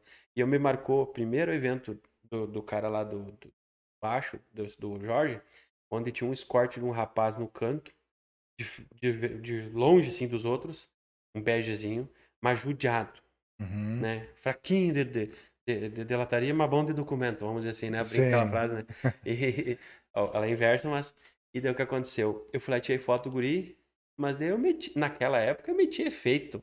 Hum, vamos meter ali um, um, um- Como é que você fala? Faz um Um, Photoshop no carro. é, mas como é que você fala no, no. Tem no próprio Lightroom os. Os realces, é, sombras. não, mas tu tem os presets. Ah, os sim. presets. Eu meti um. E eu não usava direito isso naquela época. Eu fui Uhum. lá, procurei um, sim, achei, bah, vou deixar esse carro massa pro guri. E tirei o efeito ruim da lata e coisa e entreguei pro guri, cara. Mandei a foto pra Ah. todo mundo. O cara vê, até hoje, tá no, no. Instagram e coisa. Mano, tu fez uma foto que ninguém fazia do meu carro. E meu carro Imagina. ficou legal, que não sei o quê. Então, várias outras pessoas sempre vêm dizer assim: Eu quero fazer um material contigo porque você tira foto de todo mundo. Uhum. E eu disse, como assim todo mundo? Você me contratou, e é o que eu falo pra todo mundo.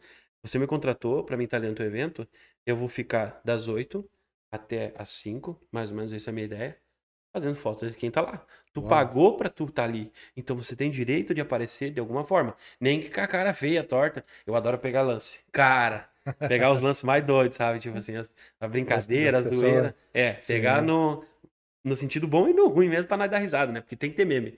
Então eu adoro fazer isso. Tem que ter meme. então, até tem os guri aqui, ó. O Leandro Alves, né? Que é um da- das equipes Los do Panambi, tá aqui. Esse cara aí é com muitos anos, meu amigo, ele conhece a trajetória. Então, é, esse é o dono do recorde do carro mais alto. Tu vê, tem gente que Mais faz alto? carro baixo, né? Aham. Ele é o carro mais alto. Alves, qual que é a tua medida atual do recorde? Coloca aí se tá no chat. Cara, daí corre com o carro alto? não, não, ele, ele Ah. apresenta o carro na medição, né? É, rebaixado, no Uhum. caso, eles fazem medição. Tem o quilômetro, daí que é outro trabalho, né, no caso. Mas os rebaixados, eles vão lá e fazem a medição de quanto mais baixo. O Alves Uhum. veio na categoria mais alto, no caso. Levanta. Fizeram um negócio doido. Tipo assim, fizeram Não vi um... disso ainda. Hã? Não vi Não vi, eu ainda. vou te mandar, depois eu mostro então. Cara, muito louco. E então a gente mostra tudo que tem do evento. Assim como tu, é, quando contratado no casamento, você vai mostrar os melhores momentos. Vai ter os coisas, não vai ser tão melhores, mas são importantes para aquela família, né? Sim. Tipo, a avó que deu uma, deu uma entertada ali na boca, mas estava na foto com todo mundo bonito, ou, Aham. vô, ou mal ajeitado. Só que assim, é o momento deles, né, cara? Então, isso aí, é o ato de eternizar. Você está contratado para aquilo. Você tem que entregar aquilo. Justo. E isso não acontecia antigamente. E o pessoal tem o costume feio, que eu falei. Muitos fotógrafos ainda de automotivo, do rebaixado, fazem só os carrinhos top. Claro, o organizador quer mostrar o melhor do evento. Mas assim, ele sabe que tem uma bagagem de muita gente para trás que paga os ingressos com os carros medianos, originais, ou um Uhum. carrinho não tão merecido do mate- material. Que é o trabalho isso aqui, né? Então, eu não tenho como dizer assim, vou negar o rebaixado, que o rebaixado me trouxe muita diversão. Não tem jamais. Sim. Eu gosto dessa área, meu carro tá aqui fora, tá baixo, entendeu? Eu ando no dia a dia com ele mediano. Eu trabalho com a massa suspensões, né? É, então eu represento isso. E é uma visão totalmente diferente, cara, tipo assim, de fotografia. Tu, tu tenta trazer uma essência diferente que nem todo mundo. Tu tirou que nem aqui essa câmera. Eu só fotografar a câmera e eu vou dar a essência dela. Mas tu tá cansado de só tirar a foto da câmera. Vamos tirar quem tirou junto? Ah, sim, justo. Opa! Tu amplia o horizonte, né? o horizonte. Isso aí. Aham. Então essa é a minha ideia. Tu fez o um pessoal, diferencial. Quando eu né? chegava nos eventos, os caras saíam pros lados, tira foto do meu carro. Tá, tirei. Agora volta, Chega vamos você junto aqui, mano. Claro, É, tu é o dono dele, né? É, então senta aí, traz a nega véia junto, vamos lá. É, amor, gera cá. muita imagem, né? E aquilo Cara. que eu mais que eu gosto de frisar, gera uma experiência. Não, eu gostei muito que do que eu bacana. aprendi. E isso mesmo evoluiu naquela época que eu fiz contigo o mini curso. Uhum. Entendeu? Ali que eu precisava desse horizonte, porque eu tava entrando nisso daí, eu tava perdido. Entendeu? Eu não sabia o que fazer, de que forma pegar a velocidade pra tu cravar quando a, a pessoa se mexe. Tô falando várias coisas técnicas até, né? Pessoal, ah, tu quer tirar uma foto que a pessoa não se mexe? Deixa em 125. Que você me falou, né? Ali, É, né? o ponto de É, partida é velocidade. Bota ali um F4, um F3, 125 te ajuda em 125, várias- isso.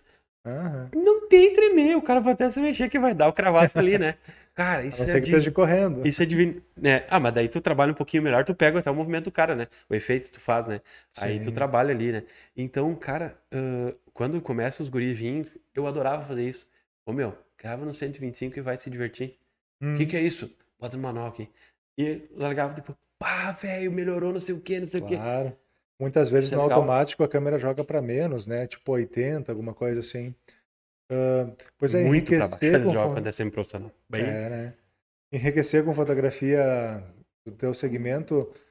é, por isso que eu digo, nem sempre tu focar só num segmento, tu vai conseguir com que seja a tua única profissão. E o teu ramo ali era bem. A menos que tu tivesse uma mega empresa, que tu fosse atender o Brasil inteiro, de repente, né? Olha, se eu Mas é um conseguisse quatro eventos por fim de né? semana, Nossa, eu poderia pensar e é me divertir. muito. Mas quatro assim, ó, só trabalhando com isso. né? Tá. Quatro, não, não, tipo, desculpa, quatro eventos por semana, por, por por semana. por semana. Por semana daí daria pra se manter no rebaixado, Aham. tá? Porque assim, ó, é um nicho que se paga, brincando, de 50 a 1.500. Depende de onde tu vai. Olha a diferença, cara. Uau. Isso é muito latência. Sim. 50 reais quando tem guris que entram pro, pro, pro negócio. Ah, me dá 50 reais pra mim fazer as fotos. Nossa. E os organizadores se aproveitam, os caras são bons nisso. Sério, eles, eu vou- eles- ah, entra aí e faz então. Me dá, um- me dá uma fita de, de entrada e pronto. Ah, meu, isso não é. Tem que aprender. Nós brigamos muito nos grupos que nós estamos. Valoriza teu trabalho mesmo que tá começando. Comece com pelo menos um básico da vida. Entendeu? Sim, tu vai sim. sofrer o dia inteiro, isso aí tu vai se queimar. Tem dias que eu saía queimadão, né? Pô, tudo ferrado Pô, aqui no imagina. sol. Uma carga horária longa e pega meio-dia, né? E eles exigem tu estando cedo e saindo por último. Nossa. Olha que interessante. Porque eles querem mostrar todo o evento deles, né? Sim. Então, eu sempre gostei de chegar umas 8 e meia, 9 horas. Eu não gosto de pegar aquela fila de carros, porque a fila é padrão. Tu ficou em níveis assim. Mas eu Uhum. gostava de pegar o entrar. Quando o cara tava entrando lá. Então todo mundo tava entrando faceiro. Ninguém Ah. tava de mau humor ainda, né? Sim. Ou de cara atravessado. Então isso era legal de fazer. Né? Então o nicho é legal. Ó, o Alves colocou 47 centímetros de altura. Meu Deus. Sabe? Cara, É tu mais tem ali, ó, caminhonete. 25 é um palmo, né? Mais ou menos que tu tem ali de altura. Agora, 47 de altura. Ele entrava debaixo e ficava deitado assim, Mas tipo que naquela pose, né? Isso tá é suspensão alta, não é, É, só pneu isso. É levantadão. Ele levantou tudo e, eu, e a roda no chão, mano. Sim. Rodando, ele anda. Até ele virou carros de baiano. ele deu um milhão e poucos views no carro de baiano. Ele tava andando na cidade aqui com o carro assim. Meu- E os caras entraram na onda. Claro, foi só um teste, né? Sim. Mas foi muito interessante. Quando vê, É. já era moda, né? Então tu vê, ó, a, a tua fotografia, tu pega ali, você faz casamento, fotografias, ah, digamos, de modelos, né? Tu pega ali o, o caso 15 anos, né? 15 anos É, bastante. isso. aham. E eu, que o meu nicho, eu já peguei alguns books, mas muito pouco e adorei, né? Uhum. Ah, não sei qual que é a parada, você faz bastante book lá em Juí? Faço. Isso é o que pega bem. Sim, book, tu diz book fotográfico, Isso, né? de pessoas, Eu né? costumo chamar de ensaio fotográfico. Isso. O que também é um termo estranho, porque não é um ensaio, o negócio é pra valer, né? Sessão fotográfica. É, Mas se eu vou botar uma hashtag ali no serviço, boto book, hashtag ensaio, hashtag sessão. Sim, tem bastante. É algo que. Dá mais um golinho. É algo assim gostoso de fazer, é rentável. Mas assim como em todo segmento, sempre vai do 8 ao 80, né? Ah, o que tu estava contando ali da precificação, não se deve condenar o pessoal que está se sujeitando a 50 pila, porque acho que a gente tem que andar junto, assim, no mesmo trem, sabe? E como é que eu vou dizer? Não forçando, exigindo, mas instruindo, abrindo os olhos, né? Dê valor ao seu trabalho. Eu acho que É, tem que começar falando sim. isso pro cara. Se o cara tem um trabalho, né? Vai ter aquele pessoal que, como tu falou, tinha uma profissão, esse final de semana fotografava os carros, Virou job Era- daí, né? é, Vamos falar assim. isso. uma dinha, né? dava Job. uma renda, mas não o suficiente para fazer só aquilo. Isso. Eu, desde 2014, que eu trabalho só com fotografia e sustento minha família, minha família toda só com fotografia. Claro, tem a minha esposa também, que no começo trabalhava, depois ela veio me ajudar. Em 2019, ela tinha desejo em um outro ramo de, pro- de atuação e me deixou só na profissão. Mas não vamos perder o gancho, deixa eu voltar lá. Os ensaios fotográficos é algo bem bacana de fazer. Então, eu tenho bastante 15 anos, né? Os ensaios de casal, quando tem o pré-casamento, e às vezes aparece ensaio de família. E por que, que vai do 8 ao 80? Eu já fiz ensaios que a família, ah, vamos supor lá 500 reais, 300 reais, pacote mínimo. Ficava com aquele valor no cavaco, pagava um parceladinho certinho, porque queriam a minha foto. Bom, fico muito agradecido. E tem aquela família que tu cobra esse pacote inicial, a gente gosta de falar de pacote, né? Acho estranho o termo pacote, mas tudo bem. Um E lá no final, vez ou outra, aparece o pessoal que investe 2, 3 mil num ensaio fotográfico. O valor tu pode tirar num evento, às vezes, né? Então, sempre atendo da mesma maneira a todo mundo. Estava questionando sobre os books. É um serviço que tu consegue fazer mais durante a semana também, né? Então, evento ah, é sempre, quase sempre final de semana, no máximo sexta. Eu já fotografei evento, por exemplo, dia 31 de dezembro. Já fotografei um casamento, na virada Corajoso. do ano, em outra cidade. Então, meu inteiro é minha família. Misturando um pouco os assuntos, assim, né? Fotógrafo social, principalmente, tu abre mão de muita coisa às vezes.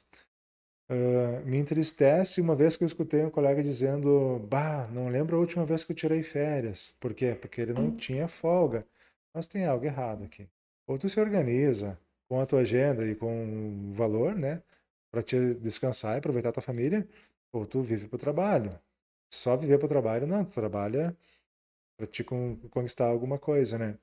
Aí que eu digo, tu tem que se valorizar, né? Não vou dizer tentar sempre tirar o máximo do cliente, isso não é justo, porque tá vendendo uma, que eu sempre repito, uma experiência, uma memória, e tu não tem como tu precificar como um produto na prateleira do mercado, né? Olha só, o pessoal aqui do chat. Desculpa, pessoal, hoje a gente chegou fraquinho para vocês, mas tá tão bom o papo, cara, que a gente tá pegando tanto gancho que nem tu gosta de falar. E eu pego um aqui, um ali, e é isso que eu quero, a essência, né? A gente pode falar de vários assuntos ao mesmo tempo. É quase o boteco do Airsoft RS que eu que eu costumo fazer no Airsoft, né? Olha que engraçado. E tem uma pergunta para ti aqui, ó. Opa! Uh, o Guilherme Grat Fotografia. Opa! Ó, oh, Guilherme, e aí, fera? Tem fera aí na parada. Aí, Brívio, continua aí as fotos sociais. Qual a tua expectativa de 2022, ainda com a pandemia? E esse vai e volta, como é que é? Eu acho que não vai ter tanto vai e volta, porque por mais que os números assustam a gente, né? A pandemia vem aumentando normal pelo verão, agora vem o carnaval ainda. Eu acho que não vai frear tal como foi meados do ano passado ali. É, do jeito que as coisas estão indo, o pessoal está pegando o vírus, infelizmente, mas não está sendo tão grave, graças a Deus. Vai influenciar um pouco, eu acredito que sim. Uh, mas vai continuar ocorrendo. Possivelmente vai ter limitação de números de pessoas dentro do evento, mas o pessoal não vai deixar de, de, comemorar, espero pelo menos, né? É, uma, é algo um pouco incerto também. Mudou muito, né? Mudou, é, as mudou. datas foram canceladas, reagendadas. Sim. É, certamente deu um baque em 2019 para 20, 21 ali que tava. 19 para 20 tava bom demais, né? 2020. Tava 21, 21 começou a. 21, 21 começou... começou a decair, todo mundo. Tô fora, tô fora, cancelando, cancelando. Imagina, não só você. Não, o pior é que o que tô fora, tô fora tudo ao redor cancelando que muda, né? foi 2020, né? É. E quando começou ali cancela Dezembro. tudo. Aí depois curvinha nunca baixava, só disparava e nada, nada, nada. Tanto que como os eventos começaram a não ocorrer mais, eu fiquei meio parado de março a junho, julho de 2020, quando eu foquei em ensaio externo, mascarazinha, distância. Hoje eu tomei por costume nem encostar nas pessoas para arrumar o cabelo. Ah, vem com delicadeza, dá licença tal. Eu digo, não, pega teu cabelo, faz aqui. A gente tem aquela de. Remodelou. Sim. O gancho já deu a volta, né, Guilherme? Mas assim, ó, que bacana que tu tá interagindo aí. Valeu por estar me assistindo, fiquei até nervoso agora. Vai tá Ah, daí fotógrafo, sim, Guilherme. nervoso aqui depois de tantas horas numa. Não, cara, tá louco. É, mas assim, para esse ano, a expectativa é que ia bombar horrores, porque muitos transferiram de 2020 e 2021 para frente, ou então planejaram para agora, só que não tem fim isso aí, né, cara? Mas eu acho que assim, não vai atrapalhar tanto com cancelamento total.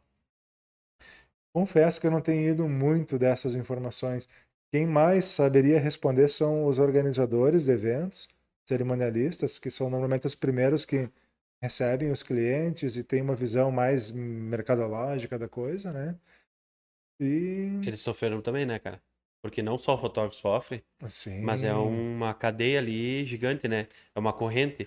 bom, Fotógrafo, é muita gente o, envolvida. o cara né, que vai trazer o salão, é o que vai fazer toda a projeção de, de beleza, como é que é os arranjos, como é que é a Som, luz, som luz, daí tem a decoração, decoração. aí vai estar o É, DJ, tá, tá o isso. garçom. Cara, pensa o nicho de é muita, problema muita que foi essa pandemia, principalmente o mundo inteiro, né? Mas o Brasil acho que sofreu muito e os, os trabalhos de, é, digamos assim, cresceu muito o informal nessa parte de profissionais criando outras, outros segmentos para tentar se manter, né?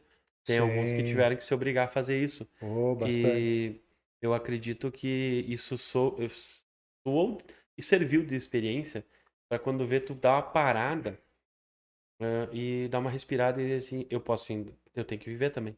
Uhum. Eu vejo um ponto positivo nessa pandemia toda. Eu aprendi a viver um pouco mais a minha vida. Sinceramente, eu tava numa linha de corrida horrível, assim, ó, todo fim de semana um evento, um evento, um evento, um evento, um evento, um evento. Eu queria sábado, domingo evento, sábado, domingo eu queria. Quanto mais vinha, melhor pra mim. E daí eu queria mais, olha só, eu não, eu não queria ter o dinheiro pra alguma coisa diferente. Eu queria mais equipamento melhor. Eu Cara, queria ter um equipamento melhor. Tanta coisa que a gente compra que não precisa depois, né? Tipo, que tu, tu vê, pô, isso aqui não precisava. Sério? Mas tu queria trabalhar para fazer isso. Sim. Então, tu tava no 12 ali. Eu tinha muito evento em 2020, 19, 20, eu fiz muito evento. Aí, 21, tudo parou. Os 4, 5 que tinham pré-agendado, que era dos de rebaixo, Hum. simplesmente cancelaram porque não tinha como fazer. Ou era limite de 300 pessoas. Um organizador jamais vai abrir para 300 pessoas. É tufo para ele. Porque os eventos dos carros, ou do quilômetro, né? Eu fiz muito do, da pista Xanadu, né? O pessoal também do quilômetro Sim. sempre tava aí. Lá, uma maravilha tu tá no meio daqueles carros, cara. Eu aprendi a palavra, a palavra burnout lá. Aham. Eu falava que estavam patinando. Burnout, né, então tu não burnout. jogou Need for Speed É, no computador. Não, mas eu nunca dei bola, né? Essas coisas. Tu vê, essa parte aí. Burnout é o patinadão aqui no Exatamente, parado, né? Pra isso. fazer uma foto congelada Exato. ali. Coisa Nossa. mais linda isso Um aí. vídeo câmera lenta. Eu tenho uma de, um uma moto, uma mil fazendo isso. E deu, deu o movimento com a câmera, eu consegui fazendo todo o movimento e pegando a fumaça. Sensacional essa foto e foi a única. Olha só. Eu não consegui de novo. eu Ah, tentei. mas isso vai técnica. Tu É, é queria técnica. fazer ela. A roda a tava roda girando. Borradinha? Isso. E ela fe- pegou ela em movimento, o vulto, digamos assim, que todo mundo diz, né? O vultinho, a tremelica da, da roda. Dica para fotógrafo, É. então, velocidade 40, ali, Exato. ó, 60. É- é- é. E o F lá em cima. O F né? dá para subir. Dá pra subir uns 12, 14, às vezes, né? Tu consegue. É, é ali que eu consegui. Ambiente claro, sim, dá para Porque assim, o solão tava pegando. E daí o, o visor tava ah, horrível. sim. Então eu tive que fazer umas mágicas que nem eu vê. entendo. Na hora de explicar, não tem como, né? E Mas- foi uma coisa sensacional, cara. Então, é, é muito bom. A, a pandemia trouxe uma parada para a humanidade aprender que existe a vida ainda dentro do seu trabalho. Você, Uhum. eu aprendi pelo menos isso, na minha visão. Por quê? Eu parei, eu vi meus filhos, ou com minha esposa. Então, até um abraço e um beijo para meus filhos que estão vendo a live aqui. Mandaram um alô aqui. Daqui a pouco a gente interage com o chat. E então, é, eu reestruturei a meu- minha cabeça para a família, porque antes eu só tava no trabalho, no trabalho, no trabalho. E todos estão. Aham. É um automático, cara. Sabe? Você tá trabalhando com a tua família, que a gente falou, tu se desligou, a tua esposa te deixou no trabalho. que engraçado, né? Um abraço pra ti, Ela- corajosa. A Juliana me impulsionou muito. Era pra tu estar aqui conversando com nós, ó. Mas eu vou tem uma história junto com o Jonathan, né? Ela Sim. trabalhou contigo, né? bastante, posso Isso. falar dela Então, uma baita também. profissional também, né? Que fez tudo isso. E, cara, imagina, ah, é legal tu ter a esposa do lado, né? Dá, um, dá uma confiança na gente. Sim, dá, sem dúvida. Desde quando ela te ajudou até quando? Eu me lancei lá em 2012, 2014, que ela me impulsionou para valer, assim. Porque comecei um pouco modesto, eu só queria dizer cagão. Mas, assim, ele não mede palavras, né? E então, chegou o um momento que ela pensou assim, Jonathan, tá dando certo, tu faz direitinho o que tu gosta de fazer, tá evoluindo. Ela trabalhava numa clínica que ela se formou em radi- radiologia. Fazia meio turno lá, ganhava um salário e pouco. Vou trabalhar contigo e vamos mudar isso aqui. Começou lá repaginando o espaço todo. Peguei um projeto de arquiteta, repaginamos o local lá. Não consegui investir tudo que eu gostaria, mas investi em móvel, imagem, visual, equipamento, me lavei, gastei o que não tinha, né? Eu lembro que tu comentou. Então, ali-. É, sim, ali, nossa. Eu já tava assim, em dois anos eu cheguei no momento, agora eu posso. E foi só dois anos. Os equipamentos que eu sonhava, o escritório bonitinho e tal. Teve gente que chegou lá e assim, ó, e não é nada de outro mundo. Mas só com bom gosto. Ah, que legal do escritório. Isso tudo impulsionou. Fiz propaganda. Então aquilo deu um up muito bacana. Nessa época ainda tinha estúdio. Tive estúdio por um bom tempo. E a Juliana é, foi uma peça fundamental para me aj- ajudar com as fotos de nenê, criança, família. Eu fazia foto temática de Páscoa, Natal, aquela coisa toda. Foi uma época muito bacana, rentável também, bastante trabalho, investimento para trocar todos esses cenários.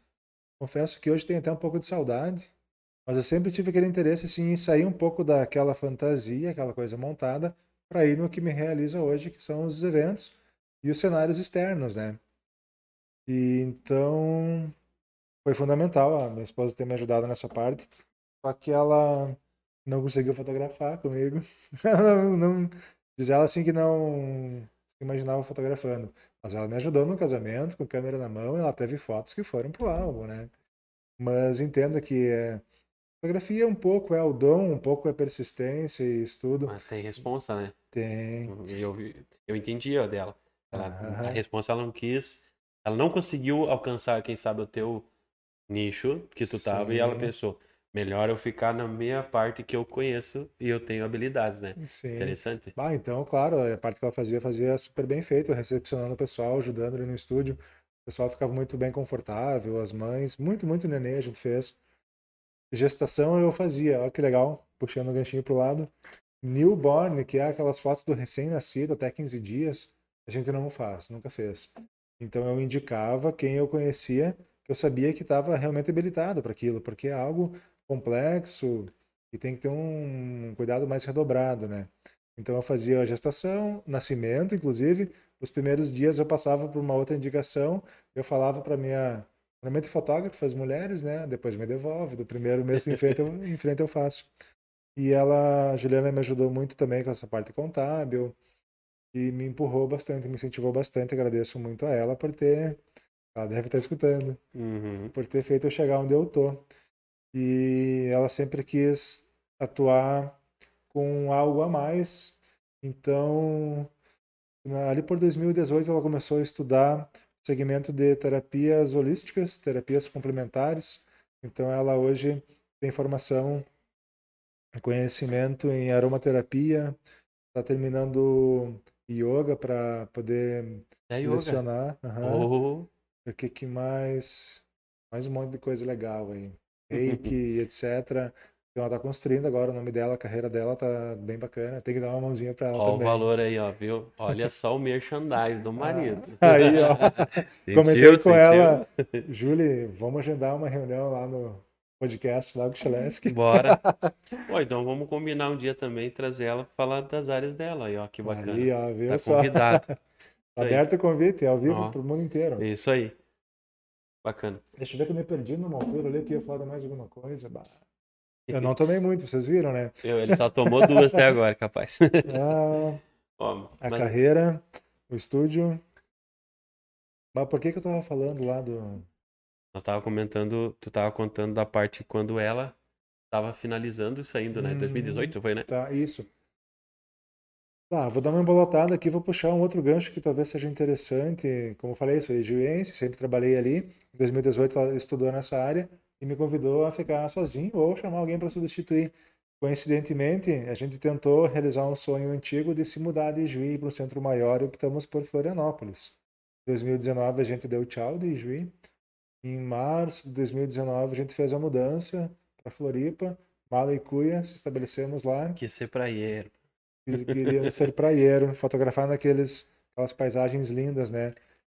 Só que acabamos voltando no final de 2019. E muitos nem sabem que eu voltei ainda. Coisa estranha, né? O que que aconteceu? Eu era um que não sabia que tu tinha voltado aquela vez. Quando tu voltou. Daqui a Aham, pouco eu olhei uma mensagem, né? No teu, aham. Whats- no teu status. Estamos atendendo em Juiz. Oh, como assim? Como assim? O danado foi praieiro e tá vindo dando uma banda, saudade de? Também foi bem interessante. Foi uma grande escola para mim ter feito essa mudança em termos pessoais e profissionais. Não deu certo, entre aspas, bota a culpa nas crianças, que já são adolescentes, né? Eu tenho um rapaz de 13, menina fez 17 há pouco. Se eles fossem mais novos ou mais perto da faculdade, por exemplo, talvez seria um pouquinho diferente. Foi meio traumatizante para eles. Em 30 dias já enlouqueceram, queriam voltar, distância da família, dos mundo, né? amigos. Uh, por mais que nós estávamos num paraíso lá, tudo bem, tudo certinho, moradia, escola, etc., não faltava nada. Eu estava lá trilhando a minha carreira, deu certo, deu, um pouquinho mais lento do que eu gostaria. Não era em seis, nove meses que eu ia conseguir o que eu fiz ali em anos, né? Sim. Eu estava ciente disso, mas estava funcionando. Mas lá no final do ano acabou o ano letivo deles e botei na balança vários aspectos e optei por voltar todo mundo para cá. Quase que eu fiquei lá mais um meio ano para ver como é que ia ser, mas a gente voltou e bem interessante fotografar lá aqueles cenários paradisíacos, Eu ia te praias e perguntar agora, mais. como é que é fotografar na área da praia? O nicho, o ambiente, as pessoas, como que se adequa ao nosso ambiente que tu tá acostumado e lá? O que que Uhum. muda? Na prática, é tudo mais pé no chão, assim, pé na areia, é muito bacana, né? Então se sente bem mais mais liberdade, explora os cenários assim, deslumbra cenas que tu não conseguiria aqui. Mas assim eu senti lá o pessoal é muito frio, assim como deve ser em qualquer centro grande, né? Tu é um número lá, eles vão um pouco assim pelo preço, não pelo teu valor. Mas tudo bem, a gente que é instruído sabe mais ou menos driblar isso, né? Mas consegui firmar parceria com casa de evento, tive clientes bons, ensaios magníficos e tudo mais. A gente sempre quer um pouquinho mais, mas aqui eu conseguia receber mais monetariamente falando, porque eu já tinha uma carreira legal, clientes que me valorizam mais, mas notei que aqui o pessoal valoriza mais a tua pessoa do que o teu número, ou quanto tu vale, mas o que você vale e o teu trabalho. E mesmo eu estando lá, eu estava fechando negócios aqui. Então, até cobrando deslocamento, uma ou mês sim, mês não, eu estava vindo para cá. Aí digo, será que eu vou voltar para lá? e foi o que aconteceu. Uh, Mas no fundo, você queria, você tinha saudade de, de, de Juiz? Você no teu pensamento, mesmo com o teu ambiente novo, com toda a ideia que tu tava fazendo, assim, é, não tinha um, um pezinho de assim, cara, lá tava mais cômodo a coisa. Uh, em alguns aspectos dá saudade, principalmente assim, pela parceria dos forne diversos fornecedores que temos aqui. Muitos trabalhos vêm por indicação de um decorador, de um cerimonialista, de um videomaker, de um centro de evento, e isso fazia falta lá. E por esse carisma, assim, do pessoal mais interiorano, né? Um povo um pouco mais quente. E estando lá, eu ficava deslumbrado, assim, com as possibilidades, né? A ilha é enorme, cada canto tem um aspecto diferenciado, sem contar o continente. Eu me divulgava em marketing, nem era ali na prainha que eu estava morando, mas para toda aquele, aquela metrópole ali, né? Prestei serviço até lá em Itajaí, por exemplo. E tenho fotos assim que, nossa, dá saudade lá. Bah. É que aqui tu vai para lá para fazer um, um, um álbum pro, pro cliente extraordinário, né? Sim. Lá tu tá no extraordinário. É justo. Interessante a colocação. Muito, muito ah, tipo, tu tá ali já e é comum. Assim, um dia eu perguntei pra um, pra um que tá morando lá, um amigo, viu, como é que é morar na praia? Normal. Eu, como normal, caramba? Aí, na praia, tu levanta, tu vai pra praia, tu dá a caminhada, tu olha o sol nascer, tu vê o pôr do sol. Sim, mas isso já tá, tá tão natural depois de um ano que eu já nem mais dou bola menos. mais pra isso. É. Olha que interessante isso, a palavra. E eu disse assim, eu desejando olhar isso. Tu vê como é a ambição do cara. Na verdade, assim, ó, o, o, o desejo da pessoa, ele é tanto quanto como ele te, te, te realiza, né? Que nem, tipo, ah, eu quero essa câmera. Beleza, comprei ela. Mas eu dei um duro danado até chegar ela. Tem aquela euforia, a paixão da câmera, o amor, assim, de chegar a dormir com a danada, né? Aqueles outros, né? Não entrego para ninguém, nem pra esposa botar a mão, né? Guardada num cofre, quase, brincando assim. Mas, cara, depois de um tempo, ela se torna alguém que tá ali contigo no dia a dia e tu não tem mais a euforia, mas tu sabe que ela é teu braço direito. Sim, né? Tu vê? sim. É, são dese... O ser humano tem uns desejos bem interessantes, né? A euforia, a velocidade. É, que nem uh, dizia sempre um, o meu chefe lá, nunca faça no impulso as coisas. O impulso te leva a erros. Uhum. Vai te trazer benefício? Vai, vai. Mas vai te dar erros muito maiores. É, eu aprendi com o velho lá, o senhor Ari faz essa parada, né? Vem a dizer, o homem tem as idades, mas o que ele tem de cabeça é fora do comum. Né? Então, mas, tá louco? Então, ele, ele sempre conversa com nós, né? Então ele explica que. O, e eu era um cara muito do quem me conhece sabe que eu, o que eu gostava eu ia dar atrás. Até hoje. Só que isso é bom. Mesmo pesquisando, esperando uma semana. Não, eu não assim, pesquisava. Assim. Eu queria, não importava o valor ah, que estava aqui na minha frente. É, essa câmera custa, digamos, X, mas o Y era um pouco mais caro. E ela estava na, na, minha mão, o YZ, e o X demorava 10 dias.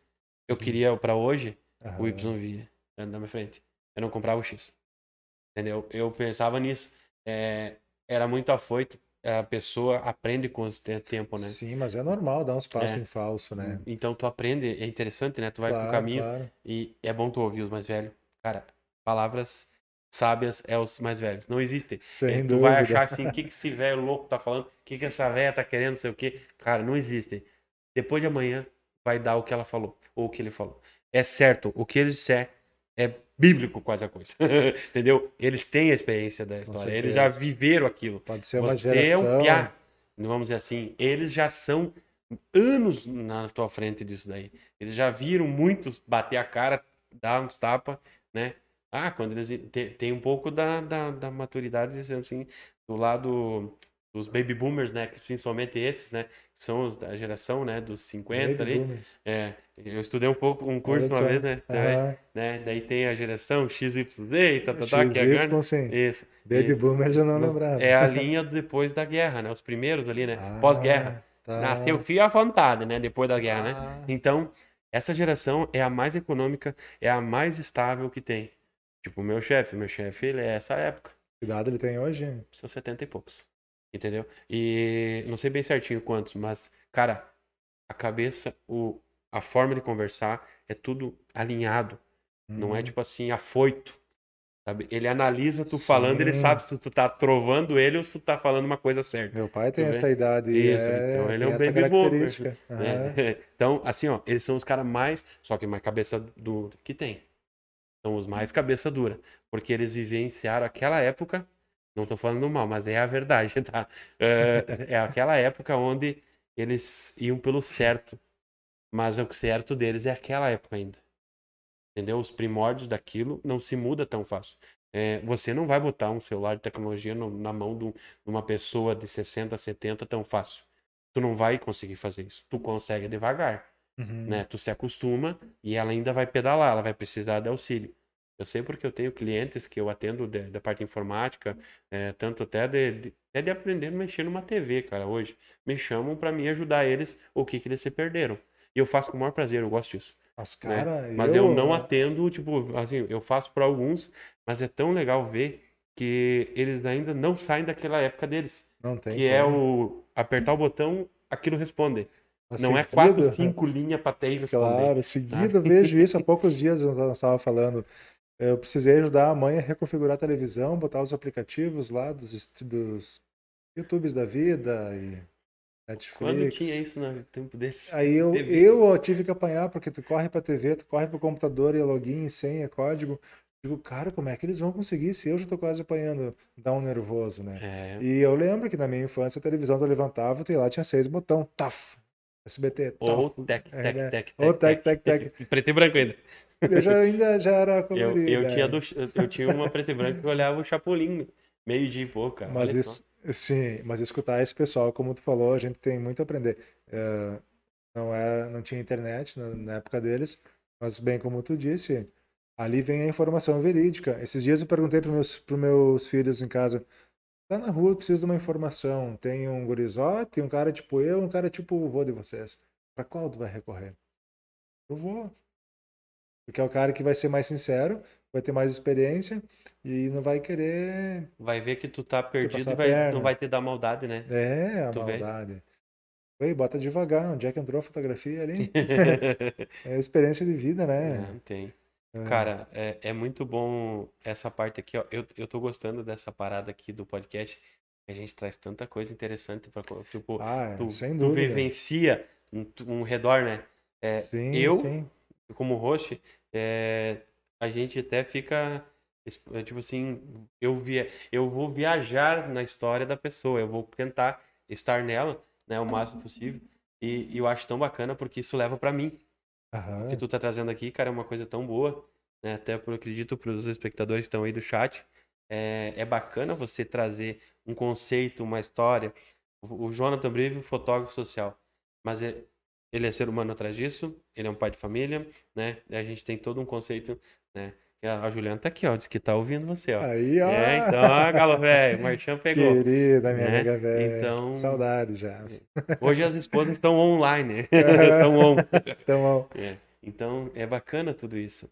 E, e traz a experiência do ser humano.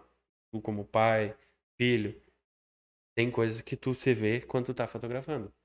Que tu entende no momento da fotografia, né? sim. Entendeu?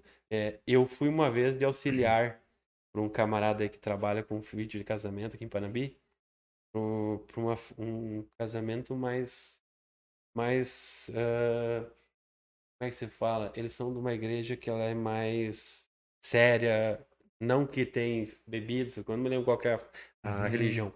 Porém, foi tão legal, cara. Ver os pais, uhum. o orgulho do pai casando a filha, Sim. essa parada toda. Eu nunca vi, e, como eu vi aquele dia, o velho entregando, tipo assim, tô entregando o meu maior joia do mundo. Sim, com Beleza, emoção, tu vê no né? filme essa parada, mas tu nunca vê você presenciando, uhum. porque tu tava filmando aquela, aquela coisa, né? E é tão bacana, marcante na pessoa, é, você trazer isso daí. Eu vivi isso uma vez, imagina uhum. quantas vezes tu faz isso, cara. cara. te conto, sou grandão assim, mas já derramei lágrimas Qual foi assim, o ambiente evento, assim, que nossa. mais te marcou de, de evento, qualquer seja o Cara, momento? teve um 15 anos que eu chorei junto com o cara. Meu Deus do céu, um evento lindo, assim, ó. Aí a interação lá com o pai, apresentando a menina dele para a sociedade, que é o símbolo da festinha de 15 anos, né? Sim. E eu digo, e a minha guria, naquela época, ela estava prestes a fazer 15. E daí me botei no lugar dele e, e aquele tiozão assim escorria lágrima. Ah! que é um misto de responsabilidade, de realização, de, de pai de família, de pai de menina, né? É muito 15 bacana. anos, É cara. pesado, né?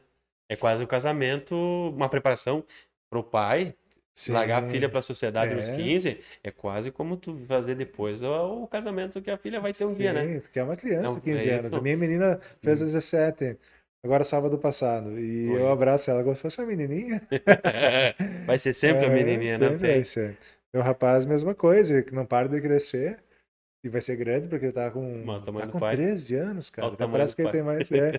E eu, ele não, só que ele é rapaz, não deixa eu chegar lá e dar um, um matalhão nele, Como é né? que é o nome dele? O Rafael. Ô, Rafael, abrace enquanto tu pode teu pai, abrace tua mãe, abrace teus avós, porque isso não tem preço. Daqui uns anos você vai sentir saudade dessa parada. Sempre dê valor a quem tá dentro de casa, cara. Não importa, ah, é careta, essas coisas. Eu sei, o- é, é- é bem complicado, porque eu vivenciei essa parada que eu não queria. Eu fui muito tempo, demorei pra dar o abraço e o beijo na véia. Hoje eu chego, eu quero dar um beijo nela, porque eu sei que cada momento aproveitado, minha mãe é nova ainda, mas eu sei que é um, é um carinho maior que a gente vai viver junto pra frente. Então aproveita, mano. Justo, supõe que um dia vai faltar, né? É. Pela lógica da- das coisas. Então deixa, eu- deixa eu. Eu queria voltar onde é que eu tava. momento do choro com, a com o pai. 15 anos, mas em casamento eu vejo muito disso. Porque, ah, às vezes tu tá ali envolvido com aquela emoção do pessoal, o pai entregando a noiva, e eles se emocionam e tu se emociona junto. Ou então quando faz um discurso, alguma coisa, tu tá concentrado no ISO, na velocidade, na abertura, no flash, no LED e tal, enquadramento, a linha guia. Mas às vezes tu tá com o ouvido focado ali, daí, bah, às vezes o cara tem que, Perde, né? nossa, Dá um. Aham, E isso é gostoso, velho. Eu não tenho vergonha de falar, de derramei lágrima, não de- soluçar, né? Mas de se emocionar com o negócio, assim. E a noiva às vezes tá ali e dá uma olhada pra ti. Ela, opa, o que que tá vendo com o cara? Quem tu tem que tá tá envolvido. é, sim. E, cara, os noivos choram. Nossa, eu lembro no meu casamento, eu solucei na entrada da noiva. Tipo, quase, quase deu um piripaque, sabe? Depois a gente casou no, no cartório há, vamos ver quantos anos? Há 17 anos atrás. Tá casado há 17 anos já. Aham. E ela E- aguenta, cara. Por Juliana. pouco. Olha, tomo cada, tomo cada chibatada pra ver se eu engreno na linha. E a gente casou no religioso. Cuidar pra não errar agora, né? É um momento Três complicado. Vamos ver quantos anos? Seis anos, é. Vai fazer sete. E aí, enxergar os teus filhos entrando na igreja, trazendo as alianças, por exemplo. Eu achei que ia me emocionar mais com isso, mas não, me emocionei com a nega velha. Dei uma soluçada na igreja que o pessoal se apavorou, né? Então eu vejo os outros noivos assim no altar derramando lágrimas e digo, não, tá na faixa, é por aí mesmo. É, é muito, muito gostoso participar desses momentos em família. É o que eu tento contar para eles na, nas reuniões, por exemplo, que é uma verdade. Eles abrirem essa porta para te estar interagindo com eles no evento, é como tu tá participando da vida deles, né? Sim. Então, assim, eu gosto quando contratam meus trabalhos porque simpatizaram comigo e, consequentemente, com o meu trabalho, né? E daí eu me sinto em casa junto com eles lá. Como tu falou antes, não conhece a criança, não conhece o familiar, mas devagarzinho que tu troca uma ideia com eles ali, tu já cativa, né? Cara, é complicado isso daí, porque o cara entra no momento e, e, e- emociona demais, velho. É, tu, tu tem que estar entrando na linha da, da, da família ali, e daí que nem tu disse, né? Tu se emociona junto. Então tu cati- cativar, mas quando vê, tu se perde no cativar, porque tu entrou junto e tu se sente dali, tu tem que se ligar que tu é o fotógrafo, tu é o cara que tá Tem contratado. isso, Volta claro. da rédea quando vê tu. Tem gente que perde o rumo, né? Ah, Quando vê não, já tá é lá tanto, né? fazendo a festa, né, cara? Isso é, é interessante. E qual foi o teu maior perrengue, assim, Jonathan, que tu teve numa- na fotografia que te marcou? Qual foi, assim, a coisa que te marcou? Porra, isso aqui me deixou mal. O que que foi, assim? Perrengue, eu até imaginei se entrar um assunto assim, o que que eu poderia falar? Vamos dizer que perrengue seria um infortúnio, um erro, É, uma, uma- um azar, contratempo. contratempo. Cara, graças a Deus, eu acho que não tive nada grave porque eu não consigo me lembrar.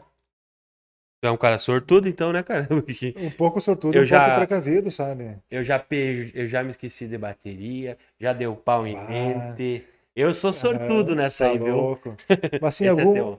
Pois é, eu tava aqui conversando e olhando você tentando... Congelou nosso negócio aí. congelou. O barman cuida lá Vamos não congelar contar. mais. Isso aqui é só um energéticozinho, não é alcoólico, não é whisky nem nada, né? Mas assim, ó, eu, eu aprendi muito escutando notícia triste de outros clientes ou colegas, né? Então, eu fui um pouco sortudo e um pouco precavido. Por exemplo, bateria sempre tive extra, pilha sempre tive extra. As minhas câmeras trabalham com dois cartões de memória. Se um estraga, o segundo supõe-se que não. E É muito azar, né? Os Revi- dois estragaram. ah, aí é muito azar. Mas deixa eu ver, já aconteceu assim de estar no meio do evento, acabar a pilha na hora errada e tu ter que se virar e trocar ligeiro porque o negócio tá acontecendo, não tem replay e às vezes ah, perdeu um lancezinho, mas tu compensou com outro, né? Ah, pois olha, Já aconteceu, vou te perguntar uma, per- uma coisa, fazer uma pergunta bem agora. perguntas ajudam. Já aconteceu de você errar o foco? Numa foto que não podia? Hum, já, Isso é um percurso, né? já, cara, e acontece. E arrumar esse negócio. Não tem, E entregar pro cliente e dizer não assim, tem falhou. Já perdi, tipo, ah, no beijo do casal no altar. E os padres são tão sacana, cara, porque, o pastor, que tá ali naquele momento, bababá, bababá, bababá, bababá, e pode beijar a noiva. E tu, ah, pum! Aí não focou direito. Aí o que, que eu faço? Às vezes eu digo, oh, mais um, mais um beijo de novo, pá, pá, pá. Mas já não é mais o beijo verdadeiro. Só que assim, não é que ele super perdeu o foco, é que eu sou muito chato pra foco. Aí se o foco ficou no ombro ou na orelha, ou coisa assim, ou lá no cabelo, não tá no olho, eu já digo assim que é sem foco, né? Ainda Isso- mais- Isso eu sei que tu leva muito a sério. Ah, bastante. Na Eu. parte do foco, a gente vê nas tuas fotos. Elas vêm cravadas, né, cara? Isso é bacana. É um Eu tô num grupo de treta de fotografia, Hum. que é só pra brincar, né? Mas daí tem muita gente lá pro coração. Aí tu entra lá, tu bota três fotos. Eles pedem, manda tuas três melhores. Nunca tu vai botar tuas três melhores, né? Tu vai botar tuas, tuas mais facana, né? Ah, Tuas para. mais facabota, né? Tu, tu fez a facão. Aí os caras só tem aquela, os mais do lixo, né? Só Meu. jogando pro lixo, né? Começa um terror assim. Nós somos fotógrafos renomados do Brasil inteiro. Até uns teu deve estar olhando aqui. Olha só. Eles- E um disseram que iam acompanhar. Eu chutei o tripé ali. Meteu a câmera pro escanteio. Depois nós vamos fazer o gol. E O colega lá vai se ver tiver se que tá ajustar, já ajusta aí. Aí ele enquadrou ainda, tava faltando o chute. Então, é, é interessante que eles brigam muito é, do foco, né? E volta e meia tem uma mensagem ou outra, nos grupos de Facebook principalmente, é umas treta bem interessante dos grupos privados, né? Porque os caras puxam o foco. O foco aqui, o foco lá. O- e o sol de pote. Pra ti, o que é sol de pote? Sol de pote? É. Como é que é essa parada? O que que tu vê por isso? Eu Sol falo tanto do pote. sol de pote. É a luz que tu cria super superficial, né? Sol Que eles de pote. cravam, né? Entendeu? Querem criar um sol, mas daí, tipo, ela é, é criação. Na edição? É, no ambiente, na edição. Ah, tá. Se tudo for no mais. ambiente, ok. É. Na edição, mas é interessante, né? Os caras ficam, né? Às Sol vezes- de pote, essa eu vou ter que pesquisar. É interessante isso, né? Uhum. Eu- e os caras ficam. Mas assim, ó, é interessante as pegadas entre eles na fotografia pelo, pelo cravar do foco. Sim. Né? Por que que isso? Por que que... É, é uma constante que eu acho que o fotógrafo tinha que ser um pouco menos isso. Tu fica muito cínico em cima disso, Aham. você se perde na tua qualidade de trabalho, eu acho. A essência do ao redor foge. né? Justo. Isso, tu quer muito, muito foco. E cadê o embelezar do ao redor? Porque não é só a pessoa cravada que tu vai trazer uma coisa boa, Uhum. né? Ah, o que que tu, o que que tu se Agora vamos pedir como é que é a cereja do bolo que tu faz. Como que tu se espelha para tu trazer o material que tu faz? O que que qual que é teu teu horizonte nisso? Eh, qual que é a tua tua ideia que tu pensa sempre quando tu quer tirar um material? Quando para tu apresentar um trabalho para o público agora a pessoa vai olhar o que que você quer transmitir para ela? Como você pensa nessa parte? Uau, que profundo. Talvez eu não pense muito. Eu busco algo que me agrada e, consequentemente, agrada uma fatia do mercado. Muitos me procuram por dizer assim: gosto das tuas fotos porque elas assim são reais, tem alguma coisinha a mais, mas não é aquele exagero, não tem aquela edição muito forçada. Gosto das tuas fotos porque tu faz um feijão com arroz ali bem feito, posadinho, olhando para lente, com a- o sal de pote certinho. E gosto também porque tu tem esses, ah, ah, em contrapartida, fotos mais espontâneas e tudo mais. A cereja do bolo, o foco, eu sou muito, muito. Desculpa, foi energético. Sou muito chato realmente com a parte do foco. Inclusive, eu tenho uma técnica de focagem ali que a ideia é tu conseguir disparar várias vezes sem perder o foco daquela região. É algo assim para vender no cursinho. Mas assim, desde o início eu, eu fui muito atrás dessa ideia. Porém, como tu falou, se tu apresentar para o cliente amostras de foto e tem algumas que estão fora de foco, ele vai acabar escolhendo aquela que está fora de foco. Porque a gente é muito crítico. E às vezes numa amostra pequena na tela, ele não vai notar que o olho não está 100% focado, mas ele gostou da expressão dele ali. E aí tu vai vender aquela foto. E como tu falou, tem um contexto. Isso que eu digo, é. Uhum. Tu tem que trazer a essência do ao redor. Nem sempre eles vão cuidar se eles estão eh, focados. né? O foco, nós somos críticos, como Sim. fotógrafo, né? Tu quer trazer o máximo. Às vezes tu traz até as rugas da pessoa que tem, depois tem que apagar. né? Mulher, principalmente, né? Ela não quer que isso aconteça. É o crime para ela aparecer numa foto, principalmente na rede social, uma ruga que ela não quer ter. Mas tu né? sabe que isso. não é pra tanto. As mulheres têm a vantagem de normalmente se maquiarem quando vão aparecer em alguma foto. E muitas me pedem justamente o contrário. Jonathan, não me transforma muito. Claro, tem aquelas que vão dizer, vão dizer, tira isso daqui, aquela dobrinha, tal, tal, tal. Mas a maioria diz assim, não me deixa tipo cera. Ou puxa um outro exemplo lá que não gostaram, né? A questão do foco é muito interessante pensar assim, artisticamente falando, eu tenho equipamentos que fazem com que tu foque o que tem eh, que é interessante e desfoque bastante o resto, né? Inclusive tem um alto custo a lente que faz isso. Tu tem uma Um parecida. automóvel, né? Dá um automóvel aí no 2000 Não ano. tanto, mas, Dá. mas depois tu põe em ação ah, a lente que eu chamo lente para retrato, eu adoro desfocar o fundo, acho que eu consigo investir nesse equipamento na época e consigo vender bastante com esse investimento. E aí sim, ali o foco tem que ser mais preciso, né? Em contrapartida, algumas fotos tu não deve usar essa lente, porque tu vai ter que ilustrar o ambiente que o pessoal tá. Então é muito artístico fazer foto só com fundinho desfocado, fundo desfocado, que é 80% das minhas fotos, né? Mas aquela foto assim mais aberta que tu vai mostrar o cenário, tanto do evento ou do ensaio externo, aí tu vai, vai optar por uma lente que faz o contrário, deixa o foco aqui, aqui e lá, né? Aí tem a configuração lá do diafragma, aquela coisa toda. E mas a minha regra é fora, fora, foto fora de foco é foto errada. Só que tem algumas que daí tem um momento decisivo ali que tu não precisa focar a paciência. O cliente vai querer às vezes e a tua visão não é perfeita, né?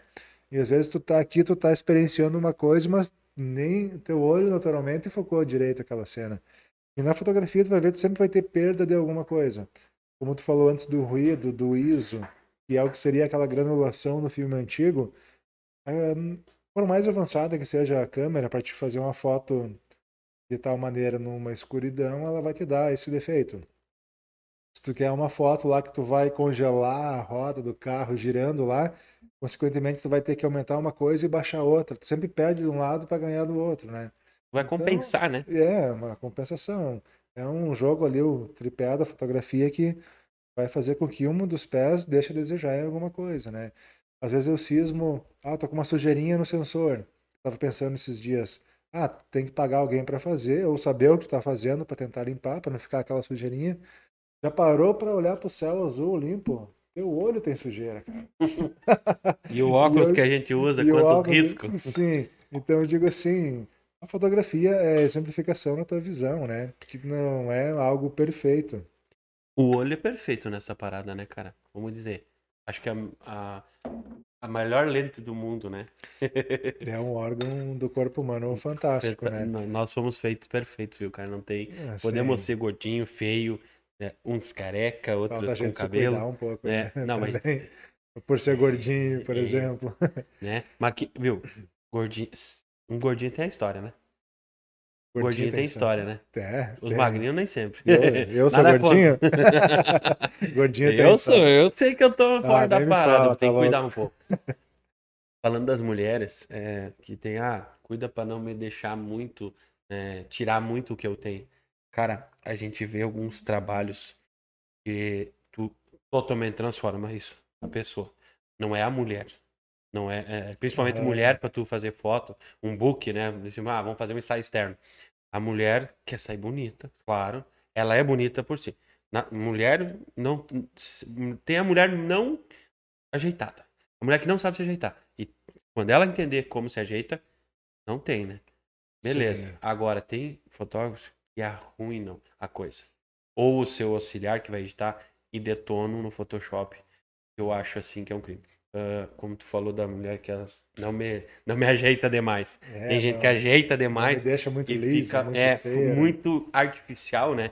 É, é, saiu um pouco do rumo. Como é que tu vê essa, essa parte das fotos quando a gente não chegou a falar de tratamento, né? Mas Hum. como que tu, tu encara o tratamento de uma foto?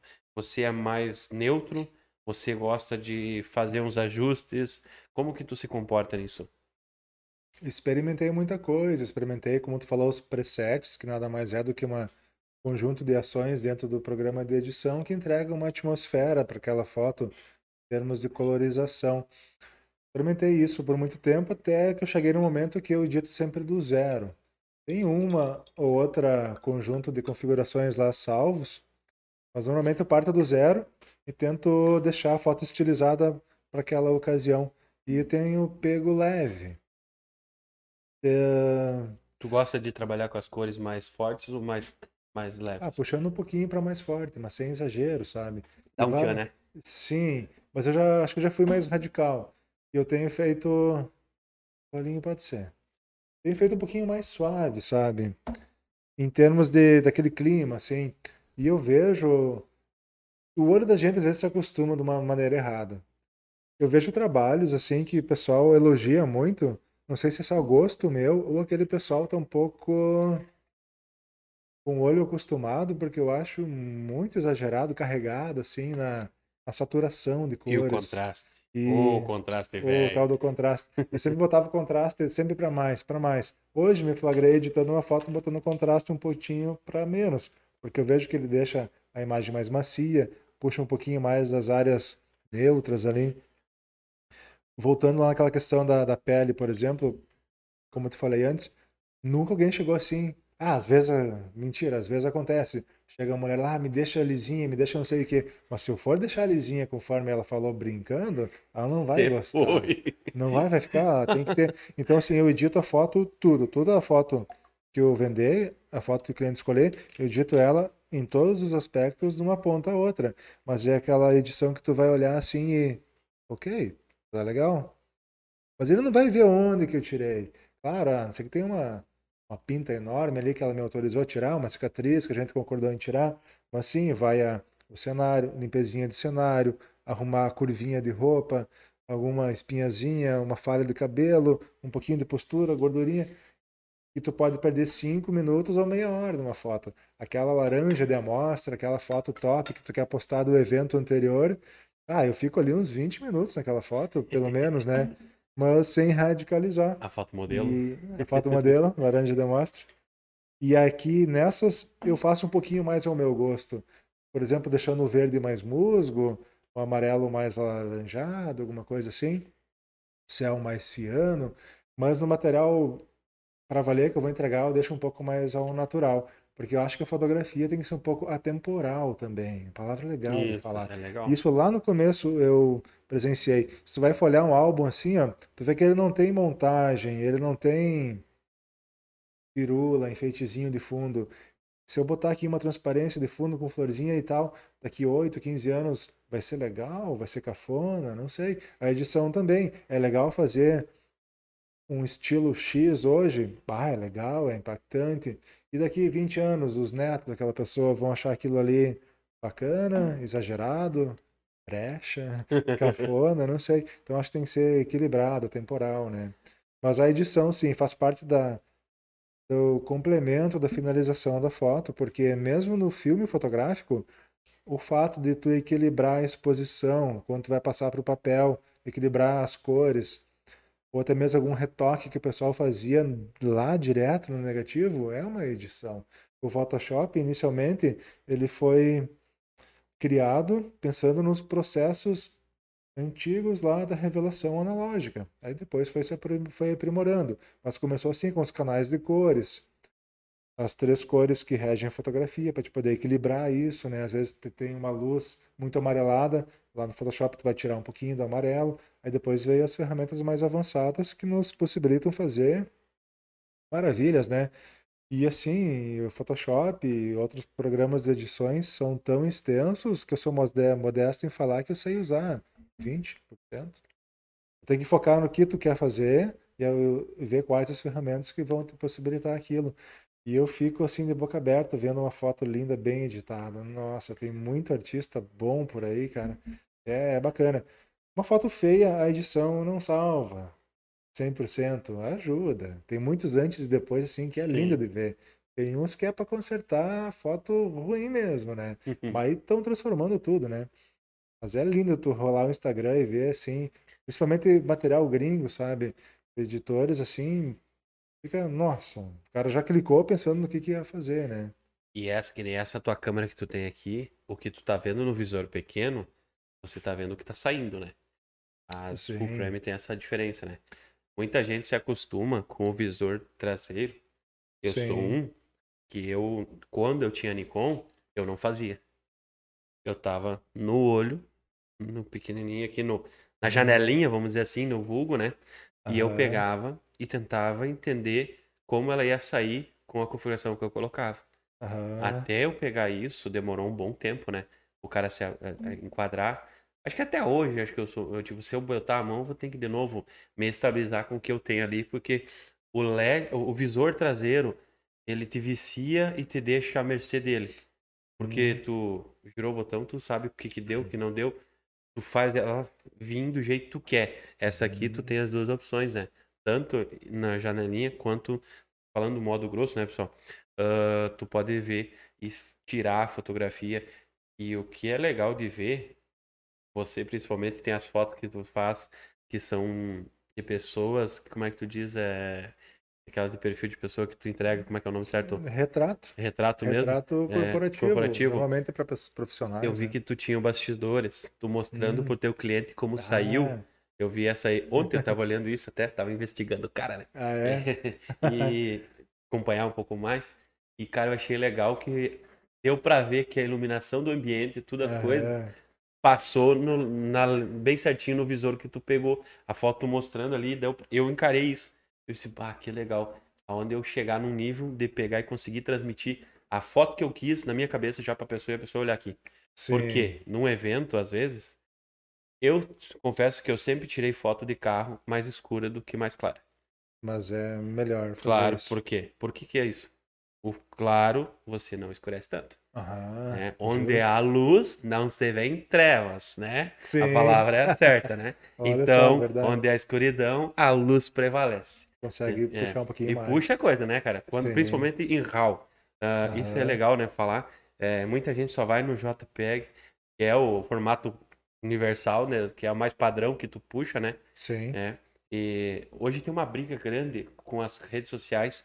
Que qualidade colocar, como Hum. colocar, como exportar, com- o WhatsApp destruindo as fotos. Quanto mais tu joga, porque ele tem que ter um banco de dados leve para entregar para os outros milhões de imagens, de material. Sim. Então ele vai reduzindo, vai reduzindo, né? Tu entregou 80 mega, que não dá, acho que dão uns 50 e poucos. Daqui a pouco tá em 30. Tu vê que ele te comprime as coisas, sabe, de uma forma absurda. Facebook também. Então quando vê, tu entregou uma foto linda no Uhum. Facebook destruída. Daí a pessoa vai lá, tá bonita a foto, salva no seu celular.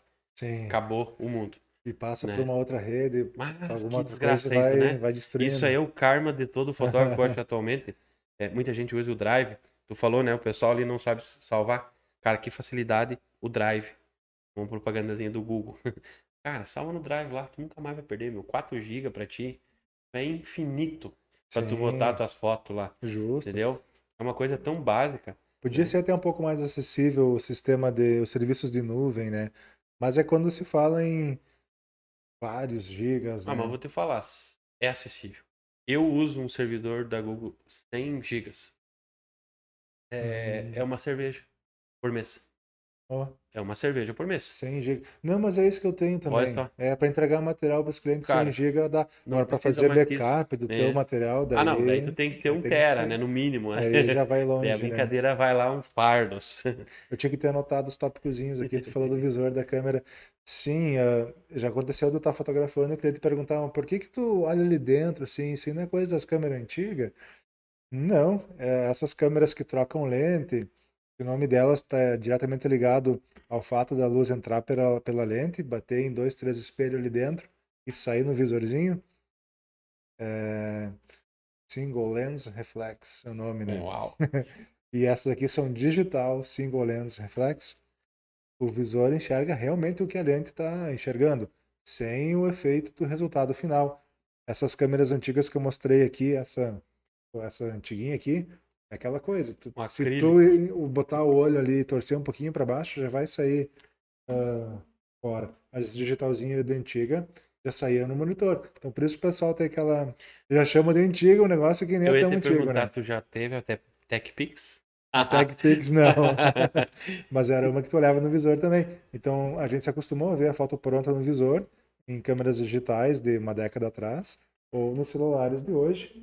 Mas naquelas ali, tu pode fazer no visor traseiro, porém nessa tecnologia aqui ainda é um pouco atrasado. Tu vai, não vai ter aquele flow assim da, de fotografar com agilidade e tudo mais.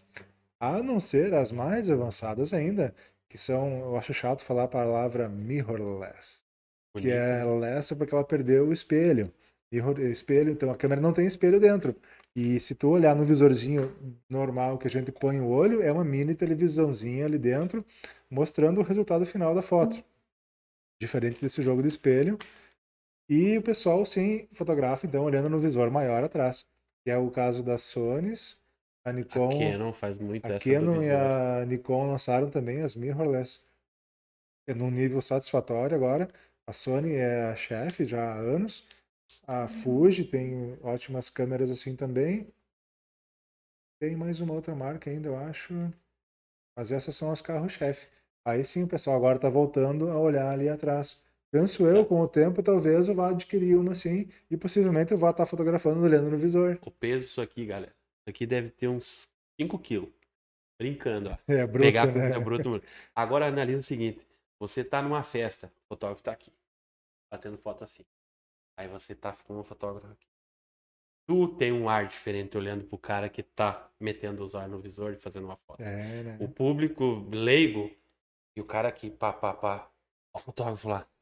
Daí, É. ou o cara tá fazendo aqui, o cara não olha muito bem. Você tem um, tem um olhar diferente nessa parada, que eu não sei Aham. explicar, mas tu entende que o cara que ainda vem na janelinha Sim. é das antigas. tipo assim, vamos falar assim, a palavra, né? É como se mais dentro do equipamento, é, É, tu é o câmera, corpo sabe? trabalhando, Uma né? Tu tá controlando ele mesmo. Sim. Interessante isso, né? E eu sempre botei isso quando eu tinha a minhas Nikon na minha mente. Eu tenho que tirar o meu melhor vendo ali. Porque daí eu vou Uhum. entender a essência do que eu preciso fazer. E sempre deu. Tanto que a minha D90, eu quero ter uma de novo. Quero tentar achar uma com uns 20 mil cliques, isso é raridade. Mas eu quero ter uma D90 de novo pra mim fazer foto, porque a bichinha é guerreira, é um canhão, mano. Sem dúvida. sabe? Bah, Você falou antes de fotos atemporal, né? Tipo assim, do, da- o que é atemporal? Pro pessoal que não conhece. Atemporal é aquilo que pode ser bom hoje, seria bom há anos atrás e deve permanecer bom há anos à frente. Resumindo, neutro, né? Algo É. neutro que vai estar em vários espaços, Justo. tempos. Ah, não se basear muito em modismos, né? Ah, era muito bonitinho um tempo atrás, muitos ainda aplicam. E eu escutei assim, gosto de chamar de mentores, né? Os influenciadores, professores, vendedores de curso, comentando sobre a fotografia estilo Instagram. Ah, porque o Instagram tem os filtrinhos e tal, e tu vai lá no Photoshop e tenta simular aquilo ali. Vai ser legal isso daqui uns anos aí na frente. Quando vê o Instagram já mudou, o estilo é outro e aquelas tuas fotos ficaram fantasiosas, né? Confesso, gosto, acho bonito, tem umas coisas que fica legal. Uma foto preta e branca vai perder o glamour? Eu acho que não, né? Um fotão preto e branco. Cara, aqui. esse é um divino. O preto e branco é algo que nunca vai ser de moda. Então Me- é, Eu, eu, na minha visão de leigo ainda, ó, não sai de moda um preto e branco, cara. Não Não sai. tem como sair. Claro, não é em qualquer foto É. que tu pode fazer, né? A, a temporal, e me chamou muita atenção disso, uma vez que eu fiz um curso de diagramação de álbum. Diagramação de álbum é tu organizar as fotos nesse material que vai para gráfica, né? Um álbum encadernado assim, tem as fotos, não é colado, ele é impresso direto nele, né? E eu tive cliente que questionava, bah, mas eu fiz uma vez o álbum e tinha um enfeite assim, uma transparência, uma uma sobreposição, alguma coisa. Daí eu tinha esse argumento de defesa. Eu nunca fui muito fã, Cara, né? Isso editor, foca essa. Isso aí. Tô na então. tela? Ó, uma foto de Editor aí, 80 por favor. centímetros, né? Tem Olha aí. valor uma foto assim? Não, é fácil Vamos fazer isso tá aqui. Olha o tamanho disso, cara. Rapaz, pegou ali. É bom demais. Eu tava procurando essa foto aqui, preto e branca, 80 centímetros de foto no álbum, né? Isso feita com a câmera aqui. Desse estilo, Sim. desse nível. Porque é, uma qualidade gigante isso, né? É, ah, essas câmeras ali. Pergunta, o que, qual é o tamanho de pixels que ela tira a foto? Tanto por quanto? Essa ali tem 36 megapixels. Ah, na aresta mais longa seria 6 mil e poucos por. Quatro? Não, um pouco mais, então. Eu tenho uma de Porque 20 a minha é 6x4 e é uma semi. 4. 6 mil por 4 mil. 24 megapixels, então. É. É um tamanho bacana, dá pra, daria pra Eu fazer o consegui álbum maior ainda. fazer 90 por 90 bem tranquilo. Com ela, mas com a, com a 24, né, no caso. Hum, Achei muito interessante ter essa lente. Sim. Inclusive, nós estamos usando ela. Ah, ó, lentezinha 24 é vida. Obrigado, Edu. O Edu me deu uma dica uma vez. dica. Linda. Oh, perfeita. Outra que ali também é- ajuda muito. Ontem nós conversando, o Diego Calovi, fotógrafo, videomaker, esse cara usa 24, que é vida. Sim. Eu, filme é 24mm. Eu, eu- é claro, ela te dá um, um ângulo bem menor de trabalho, tu tem que se afastar. A né? 24? Isso, tu tem que se afastar, porque tá acostumado com a 18 Ah, sim. e uma é uma cropada, né? Uhum. Então tu tem todo o teu trabalho, que nem 85. Ela é uma 136, na verdade, né? Quando ela é cro- cropada. Mas eu boto Exato. nessa aqui, ela é uma 85 daí, É real. né? aham. Então, ela tem esses detalhes. E quando eu comprei a minha, todo mundo disse, tu é louco, cara, tu vai ter que andar uns 8, 10 metros pra trás. Não é pra tanto. Não, dá uns 5, 10 passos ali e tal. Mas tipo passinho, né? Agora, o efeito trabalho que as lentes fixas tra- trazem, principalmente com numeração alta, digamos assim, que nem 85, rapaz, céu. O, o, o crop dela é incrível Ah, o negócio. Tem que dar né? uns quantos passos pra trás. realmente. Nossa! Tipo, O- E dar aquele desfoquezinho de fundo, né? é. Agora, umas 50 milímetros. Qual que são as lentes dessas antigas aqui que tinha aqui, ó? Daqui que tu trouxe. Essa aqui é uma câmera de filme e o filme ela seria o filme tem o mesmo tamanho que o sensor full frame, né? Olha aí. Interessante, né? Tem 35 milímetros de diagonal a diagonal. Acho que é isso. Essa lente aqui, por exemplo, é uma 3580. Olha Se aí. fosse numa cropada, o nome feio, né? Se fosse na tua Canon ali, seria algo parecido com o 2450. Eu tenho uma 3672. Ah, daí tu me mostrou. Aquilo é Que- caso raro, né? Cara, essa eu não vendo, mano. É, é incrível, eu não, eu- o cara me entregou a preço de banana. Não desmerecendo, né, o quilo da banana, mas foi muito Eu barato. nunca tinha visto aquela lente. E ela de nitidez no dia, porque ela é 5.6, né? Ela Aham. começa lá em cima, né? Escurinha. Então, mas em nitidez com a luz é uma danada. Ela não Uhum. perde para nenhuma outras aí que estão ali no padrão de 50 milímetros. Claro, a claridade da uma 50 1.8 é fora do comum, né? Tu faz coisas maravilhosas com ela, né? Falando já nessa parte aí. E eu, eu dei sorte de pegar um kit legal, além da, da padrão, a 24, a 30, a- então essa 3672. Eu tinha uma 50 e vendi porque eu não me adequei. Não gostei. Porque eu tava dentro da, da minha. Do meu padrão entre 24 e a 3672 ali. Não, mas eu crio 50 se eu quero. Sim. E fica legal, né? A gente Cria, aprende isso. Entre aspas, porque Não, tu mas- teria uma abertura bem maior. É, mas, mas, mas, tu não, não perde. Digamos assim, no, no dia a dia tu não perde no rapidez. Sim. Uma coisa é tu estar controlando tudo. Tem um estúdio, essas coisas, tu controlar todo, a 50 é Ah, sim. vida. Ou num evento né? mais Agora escuro, no, né? é isso, mas no ambiente aberto que tu tem que correr fazer as coisas, ela não te deixa desejar. Uhum. Então a 85 veio para o glamour, né? E eu quero ainda uma 75 300, que é, acho que é para Sim, longa sim, assim. 300. Essa aí ou mas ainda ainda tenho o desejo de uma 17, acho que é 1724 que fala que as elas são muito claras e a abertura Ah. magnífica. Eu acho que é 1755. Mas te- tem uma que é pouca. Não, agora me passou, mas é é, essa. entre 17 pra, pra alguma coisa. Cara, é incrível. É, eu tirei sim. uma foto uma vez com uma T3i. Uma, e o guri tinha essa 17 alguma É mais coisa ali. encorpadona, né? Rapaz, Eu tive essa pra Nikon. Que nem diz o, o, o Gaudêncio. Coisa de louco. Mas não, é muito bonito. O cara com uma câmera muito antiga. T3i é lá, né? Sim. né? Só que daí o Blue Magic na vida, né? Um, um, um, um corpinho, assim, digamos assim, com, configurado que tem aqueles destravamentos, Aham. né? E a lente Claro. top. Tu é rei. Essa, Tá é on, uma né? dica, essa é uma dica para fotógrafo no geral. Tu investir mais em lente do que em câmera. Por exemplo, essa T3i ou na Nikon a D90, fotógrafo mais raiz sabe que a D90 foi uma, uma clássica antiga que ainda é mais encorpadinha, né? Com, com um sensor menor, que a gente chama de cropado, colocando uma lente E avançada nela. né? No...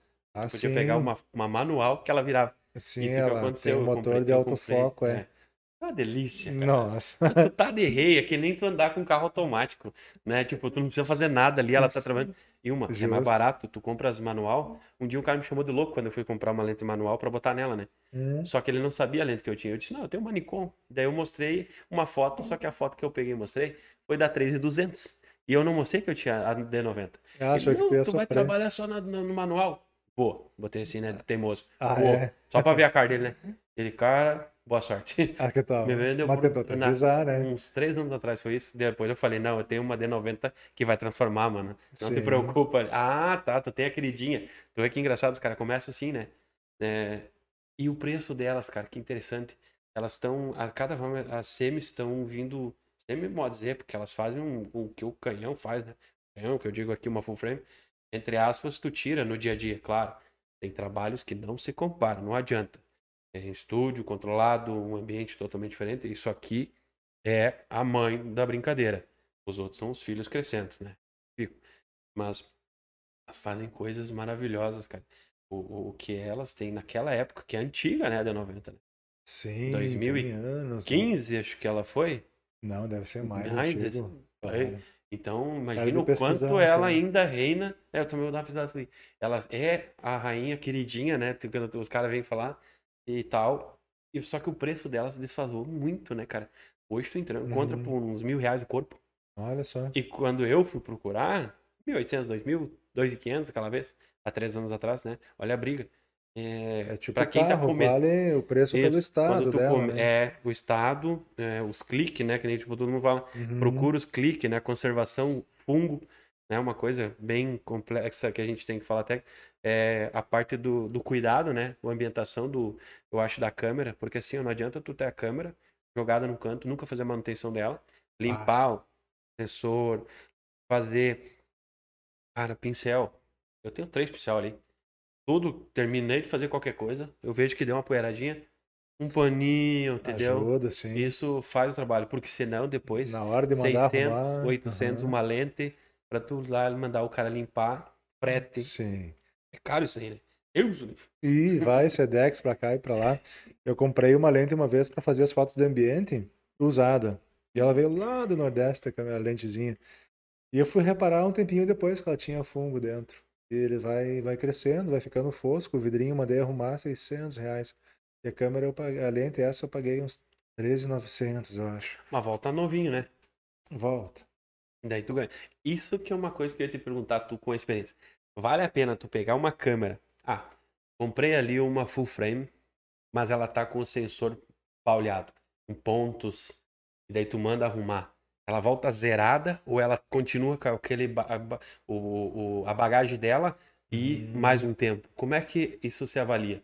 O sensor, eu vou ficar te devendo essa informação, porque eu acho que o sensor é algo assim, muito coração do negócio, né? Por isso que eu pergunto, porque o coração tu renovou, né? Entre aspas, né? Tu trocou ali o que tu fez ali. Ah, tirou, mandou trocar. Renovou do zero a bicha, né? Ela só O- vai ter o a carcaça. sensor, é o- que é onde recebe a luz mesmo, eu não sei se compensa. O que estraga normalmente é a cortina, o Hum, obturador, e é o que está logo à frente do sensor ali. Aí essa sim, um dia vai, vai estragar, aí tu pode mandar arrumar e volta 100% e tu taca o pau de novo, né? Aí se tu negociar no valor da compra da câmera, compensa. Às vezes o cara pode ter encostado o dedo sem querer na cortina, ele pum, estragou. Ou tu clicou lá 200, 300 mil fotos, um dia ele trava. Manda arrumar, mil e poucos pila, volta nova, né? Qual que é o limite dessa aqui de clique, mais ou menos? Foi essa dali, o fabricante garante assim uns 200 mil cliques, mas eu tenho relatos de câmera que já passou de 300 mil nesse padrão. E eu já cliquei mais de 150, eu acho, com ela. O que que eu te pergunto? Nós temos tem um mito nessa parada aí. Tem gente que tem as cropadas com 400 mil cliques. Pode E estão ocorrer, tocando, né? Tem, pode ter Tem, dado sorte. né? É, eu entreguei a mais alta que eu tive aqui a 5,500 a 5,500 com 125 mil. E ela tá até Hum. hoje com o cara. A D90 tinha 70 e poucos mil, que eu entreguei pro cara que eu nem sabia que tinha Ah. 70 e poucos. Era novinha. Eu entreguei por 900 reais, cara, dois anos atrás. Olha só o Bah. brick. Eu, o meu amigo hoje trabalha com fotografia lá em. Acho que é em São Leopoldo que ele tá. E tá faceiro. Tá com a bem 50 bombando. milímetros. Hum. Ele disse: Ó, só quero a D90, só ela. Cara, tá Bah. sobrando, vai então. Então, Só que ele falou: Caraca, meu, 70 e poucos mil cliques. E eu disse: Eu não sabia. Baixaram a quilometragem. eu, eu, eu achei que tava nos 180, 200 mil. E o medo de todo fotógrafo iniciante comprar é uma câmera paulada, pauleada, né? Hum. Tu pegar a câmera e quando vê ela trava e não funciona mais. Dá o errozinho ali, né? Dá a pesadelo de Oh. qualquer um. Inclusive, assim, quando eu vou fazer um serviço que é fora de Juí, que eu não vá precisar de duas câmeras, eu levo duas igual. Fui até a Juricaba, por exemplo, sábado passado, deixei uma no porta-mala.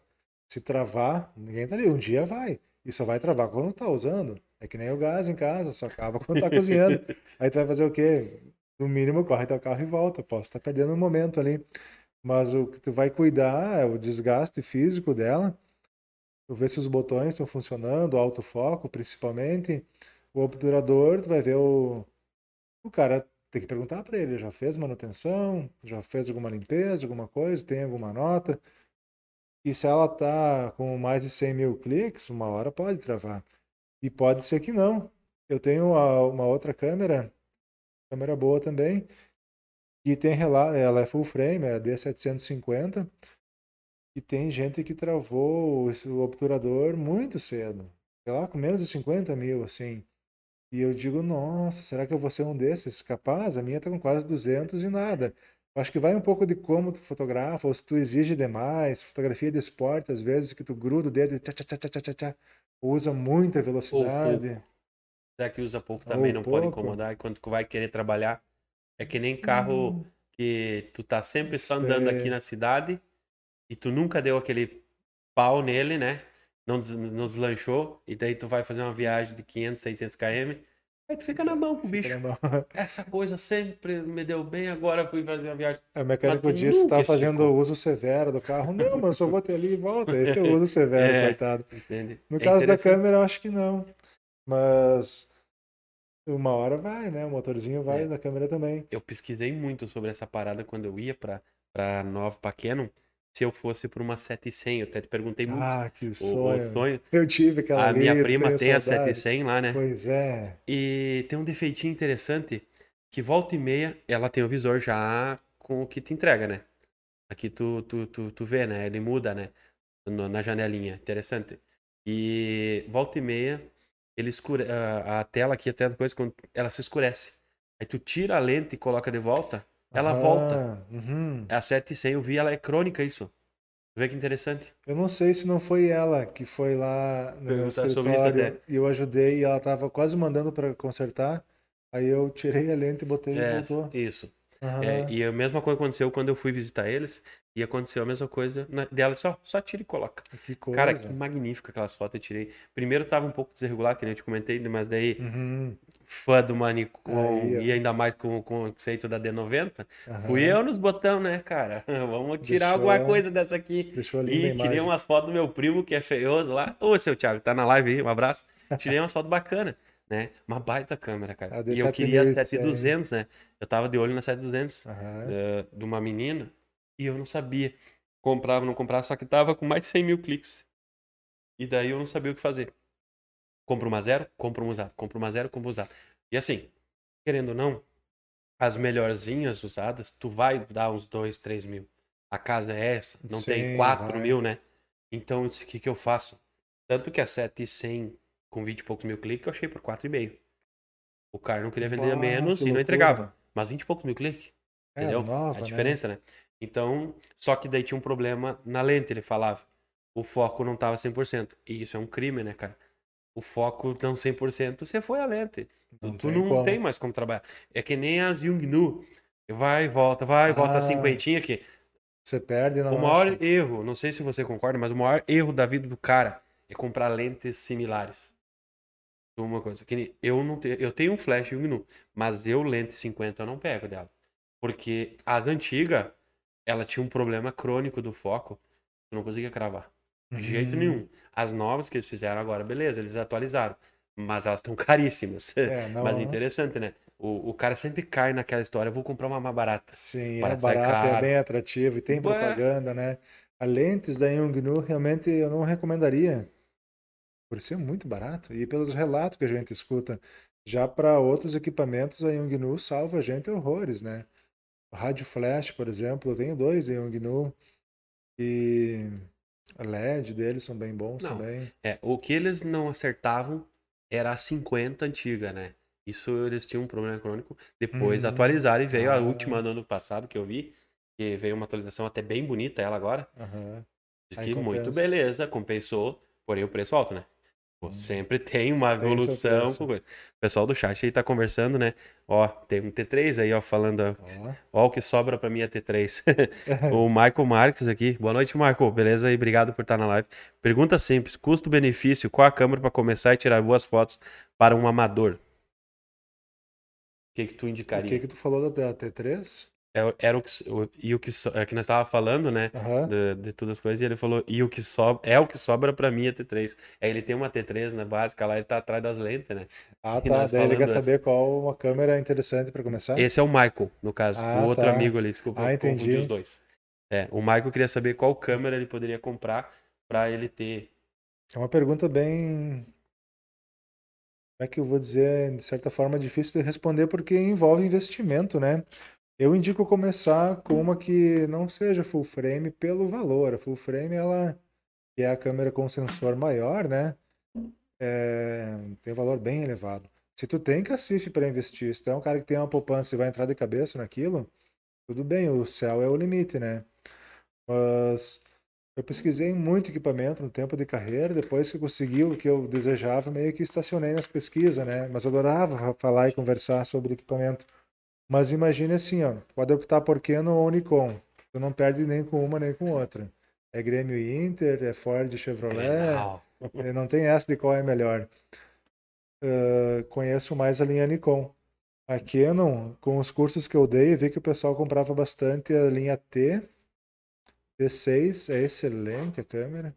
T7, acho que é o, o T7, também, né? meu, É, acho que eu nem lembrava da T7. T7. A T3 faz o serviço, todas as linhas T ali, então é maravilha. Quanto mais avançado conseguir pegar, melhor, mas não precisa gastar todas as gordurinhas que tem, achando que é isso que vai mudar a tua foto, né? Na Nikon, a linha D 5000 ou 7000. A linha bem. 7000, que tu falou da 7100, eu tive essa, que saudade. Câmera robusta, ágil, com controles mais avançados. Eu consegui pegar uma linha da linha 7000, 7100, 200, 7300, tá super bem servido. Caso não der no bolso, pegar uma Nikon da linha 5000, já tem um visorzinho que abre para o lado, não deixa a desejar. Eu comecei com a 5100 e fiz tudo que eu Começou bem alto já, né? Pra quem sempre. mais ou menos, Porque a cara, 3 não era tem muito, cara. é a guerreira, né? A 13100 é a 3 básica das tem básicas. também, né? A é 3000 bem é antigona. A 13100 Nem aparecia o visor, ela só mostrava a numeração, ela não transformava o visorzinho. A 3100 que Ah, começa é? a mostrar. olha Eu peguei só. uma. 3300 também é uma câmera surreal, cara. Entre tre- a 3500 e a 3200, uma 3 e tu- é 3300. Eu vi uma vez só. Uma rapaz trabalhou comigo, ela faz coisinhas Uhum. e muito bacana, sabe? Só que é Ah, raro. Sem dúvida, Tipo, faz. vi uma em sei lá quanto tempo, porque eu não, não vi mais ninguém vendendo, Sim. sabe? Bem interessante. E bem resumindo, concluindo ali, o Michael, é isso? O Michael? Então, o Michael, Ah, E ele, ele também te pergunta se um celular resolve o problema e se substituirão a câmera simples ou não, um celular. Eu acho muito difícil que vai substituir. Já volto nessa questão. Na câmera dessas que eu falei, normalmente elas vêm com uma lente que chama de básica ou do kit. Normalmente é a 1855. A gente chama elas de escura porque o diafragma não tem capacidade de receber muita luz. Faz o serviço. Eu digo, usa a lente tirando leite de pedra. A gira é bem interessante. Tu consegue fazer muita coisa com ela. E comprando lente, eu indico a, não a 50, mas a 35mm 1.8 para essas câmeras de sensor DX ou Cropado, é. né? Isso é. Fixa 35 1.8 vai dar muita nitidez com um ângulo satisfatório de visão. Se os celulares, cara, é estranho dizer, eu admiro pessoas que vão fazer fotos com o celular querendo fazer uma foto mais artística. Me admiro porque tem quem faz e consegue. Mas não tem a mesma agilidade de segurar um equipamento fotográfico na mão que vai te responder muito instantaneamente. Não manuseei um iPhone recente para saber como é que é. Eu não tenho um iPhone. Eles são super avançados, fazem muita coisa assim com velocidade e qualidade. Mas eu acho atualmente pouco provável que vai substituir tu estar segurando um equipamento com as duas mãos, girando o anel do zoom e botão para disparar e mexer no ISO e tal. Eu acho que não. A linguagem fotográfica ela tem essa raiz assim dos, dos pilares ali. Mesmo operando com alguns modos em automático, o celular tem um modo Pro ali que tu vai configurar alguma coisa, mas não, não é a mesma coisa, não. Posso estar equivocado. É pode um perce- assunto que dá pano para pano. né? Tu pode perceber que tem celulares, principalmente o smartphone, que tem lentes colo- colocadas, embutidas, até com zoom, né? Que Sim. parece que tá com uma lente embutida ali, tiraram de uma câmerazinha X ali, sei lá o que, inventaram e Uhum. botaram, né? É interessante isso. Ah, Eles super, sem tentam chegar, né? Eles sempre querem chegar no ponto. Pri- vamos É falar muito do, avançado. iPhone tem que- falando, tem que- elas tiram uma imagem lisa, li- limpa. Realmente, eu tenho, a minha colega ela tem. E, cara, é surreal a qualidade. Eles forçaram bastante, assim, tipo, pra você ter algo perfeito. Bah, Entendeu? É muito bom mesmo, realmente. aham. A estabilização de vídeo. Hoje, tu com o iPhone pode fazer uma- um, um evento. Com o iPhone 11 pra cima, tu faz um evento.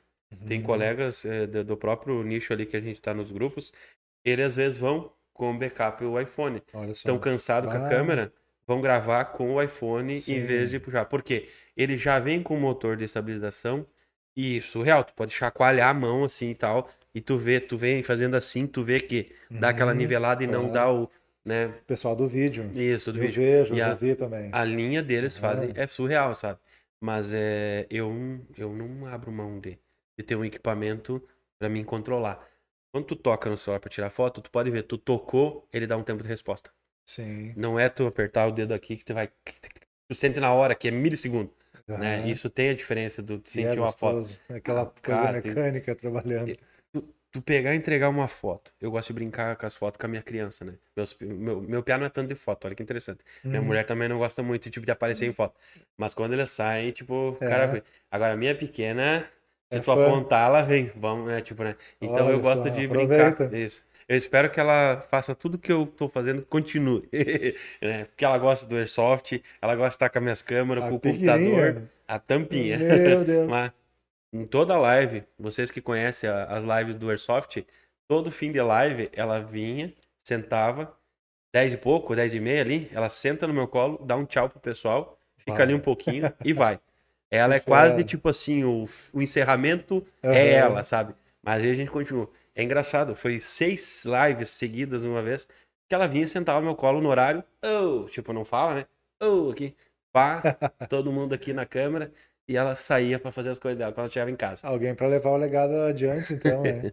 É legal. Olha só, ahn, mas Vou você acha pesquisar a pergunta Sim. dele. Quem que perguntou? o Michael Marques. Olha só, o, o da M Cronometragem, que é o Darui, né, que tava até com nós na última Sim, live aí, Eu assisti do vídeo. disse que curtiu muito a SL2 Canon, né, que eu tenho. Hum, Cara, realmente, eu, como um leigo, digamos assim, na fotografia, digo, se você vai para uma Canon, começa com a SL2. Ela ainda está no mercado para sendo vendida num preço legal. Ela tem um motor na lente do kit muito bom, muito bom mesmo, surpreendeu. Ela, Na câmera é, ela tem a lente, não, não, não. O, a, Ah, a tá. lente, a lente tem Uhum. o, o foco dela, tudo a Sim. resposta, porque existe a, a lente antiga, 1855, e a mais nova que veio com a SL2. Aham. Ela tem umas estabilizações melhores, tudo melhorou nela. A gente fez uns testes, colocou a antiga e a nova na própria nessa câmera. Tá Tu aí. sente a diferença, né? E não é tão caro assim, entre aspas. O problema é que exorbitou por causa da pandemia, claro. Aumentou muito. Muito, tá louco. Qua- Quase praticamente um conto a mais do que ela valia, né? Os caras Ah. enlouqueceram. Mas é uma câmera assim, bagual. Um erro que você não pode cometer, e eu vi na, na Canon T7 e outras, adiante dela que foram lançadas esse ano, elas foram. Esse mecanismo em cima aqui do flash foram inibidos para colocar flashes auxiliares, que não são da marca. Capaz. Somente da Canon. Mas que sacanagem, essa eu não Uhum. sabia. É, foi, pode, pode pesquisar o pessoal e tudo mais. Nossa. Eu peguei essa L2 por causa disso. Eu ia Não pegar uma pode. T7 e quando foi acontecer, o cara falou, ó, o flash só encaixa dela. Isso não pode. E daí a gente foi ver realmente, ele diz no, lá em tal informação, até as mais novinhas agora, que tipo, pra vlog que eles vendem, uma T100, acho que é o nome, bem simplesinha, mil e poucos reais ela vale. Mas é bacana pra tu fazer um vlogzinho, Uhum. cai legal. O que acontece? Ela também tá bloqueada. A SL2 ainda tá- não tá. Por isso que eu peguei. Né? Um cliente meu tinha uma SL2 para vender zerada. Consigo lembrar agora quem é, senão já fazia propaganda aqui. Aí eu pesquisei e realmente vi que bem interessante. Tá Aí uma dica para primeiro equipamento. Ainda mais com esses benefícios aí que tu falou, né? Sim. Elas evoluem. Esse pessoal que eu consegui pegar algumas na mão, no curso que eu dei no Senac ali, a maioria pegou Canon, né? É que tu, te- tu junta evolui, o né? vídeo e foto, né, da Canon, né? Sim. A câmera Nikon já é mais um fotógrafo, né? Ela, a, a, a linha 7000, a, as full frame eu nunca vi pra filmagem, na verdade. Eu só vi, ah, daí tem a mirrorless, né? Como é Ah, que é da... Isso. Então daí eu nunca já peguei. aceita Já são bom, é, mas o problema da Nikon abaixo da 7000, que eu percebi, ela, é, ela não tinha uma lente boa pra filmar. Tipo assim, o, o mecanismo dela não O era legal para. O sistema, sistema. Ele todo, ficava, né? parece, voltando. Quando fazia um Aham. movimento, ele não fazia a mesma coisa, Ah, sabe? não, a Canon é disparado na frente. Boa. Desde ter, ter alguma coisa lá, já, já satisfazia o pessoal e usam até hoje. A nossa full frame, a 810, ela tem um bom resultado para vídeo. E a 750 também, até por ter um monitorzinho que mexe para cima e para baixo, né? Isso é bacana. Perguntas é legal. Apareceu mais alguém ali? Vamos ver aqui, vamos dar uma olhadinha sempre. Nós não interagimos tanto hoje com o chat, cara. Nós, nós entramos no nosso papo aí, voamos longe. Isso não. Ó, deixa eu ver aqui. É, Vou dar mais piada aqui. o pessoal tá mais recatado hoje, né? Porque estão prestando atenção, isso é bom.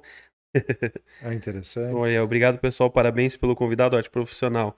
Tem que colocar minha baixinha pra Amanda. Tranquilo, uma boa noite, obrigado por estar aí. Eita, nós tomamos muita coisa hoje, viu? Tá dando retroverso. Eu quero agradecer a todo mundo que esteve no chat, muito obrigado. É uma coisa, é um trabalho que está começando, pessoal. Devagarzinho a gente está trazendo aqui. Espero que vocês possam olhar. Quem não olhou hoje vai olhar amanhã, depois vai estar esse conteúdo bacana que o, o Jonathan Breve trouxe aqui para nós de fotografia.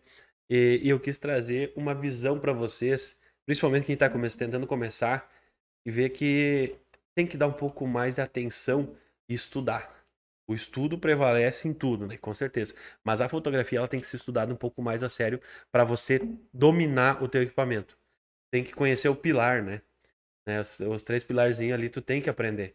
Então, Sim. isso é o base de tudo, né, João? É bem a base, porque depois isso. vai muito além. O que eu estudo em fotografia vai muito além de estudar apenas fotografia, né?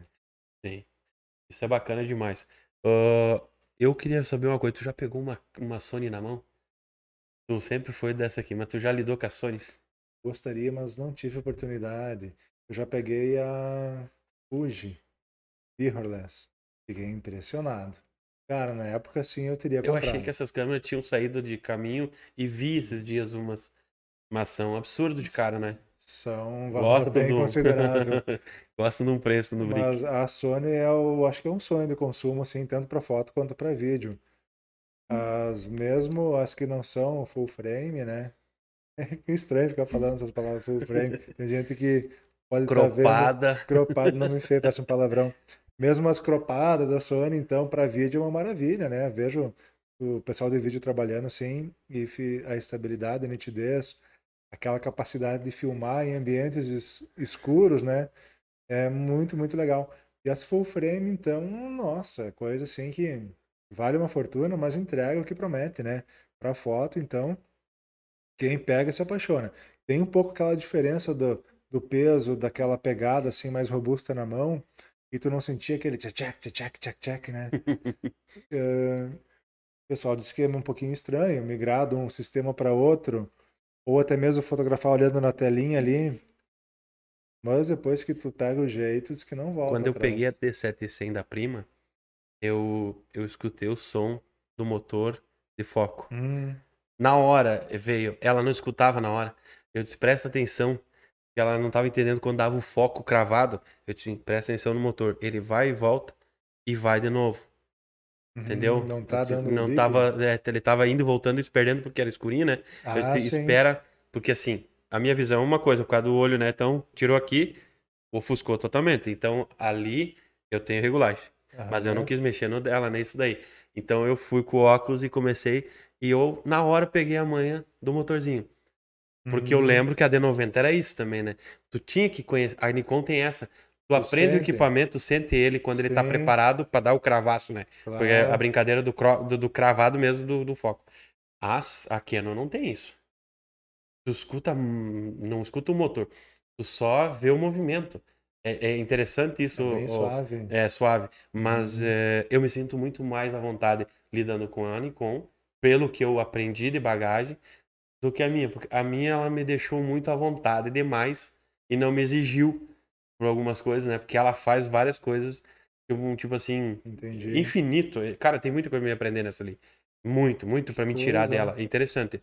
Só que é, eu tenho falta da. Que eu digo, a D90 pra mim é o grande amor, parece. Apaixonado. É, então. Tem que comprar uma pra Porque a bichinha. Estante, assim. Vai vir, vai vir.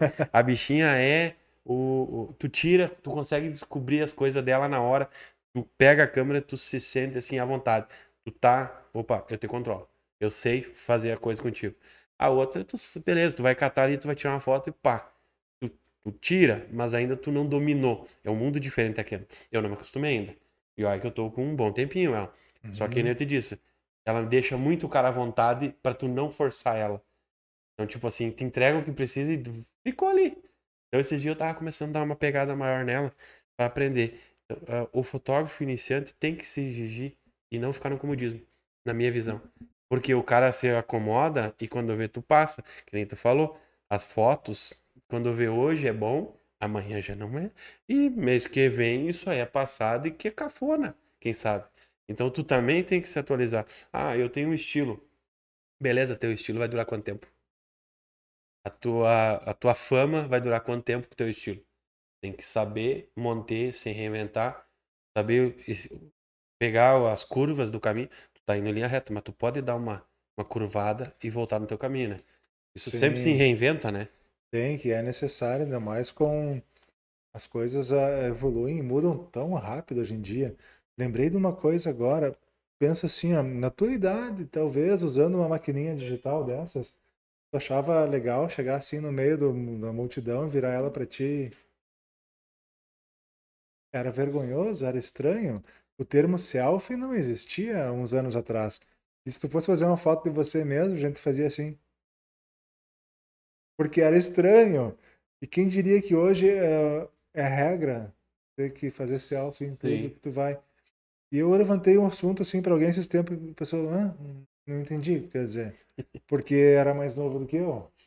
Mas assim, eu quero dizer, ao tempo atrás era meio estranho de fazer selfie. Não, dá para alguém te fotografar, então. Hoje em dia, tu virou fotógrafo de você próprio, né? Hoje tu fica fazendo pose pra você mesmo. Antigamente tu fazia pose pra uma pessoa fazer a foto. Então, tudo bem, tem que se adaptar. Eu pensei, bah, vou chegar lá no Chelesc hoje, vou virar a câmera para mim, vou falar umas coisas, galera, vem.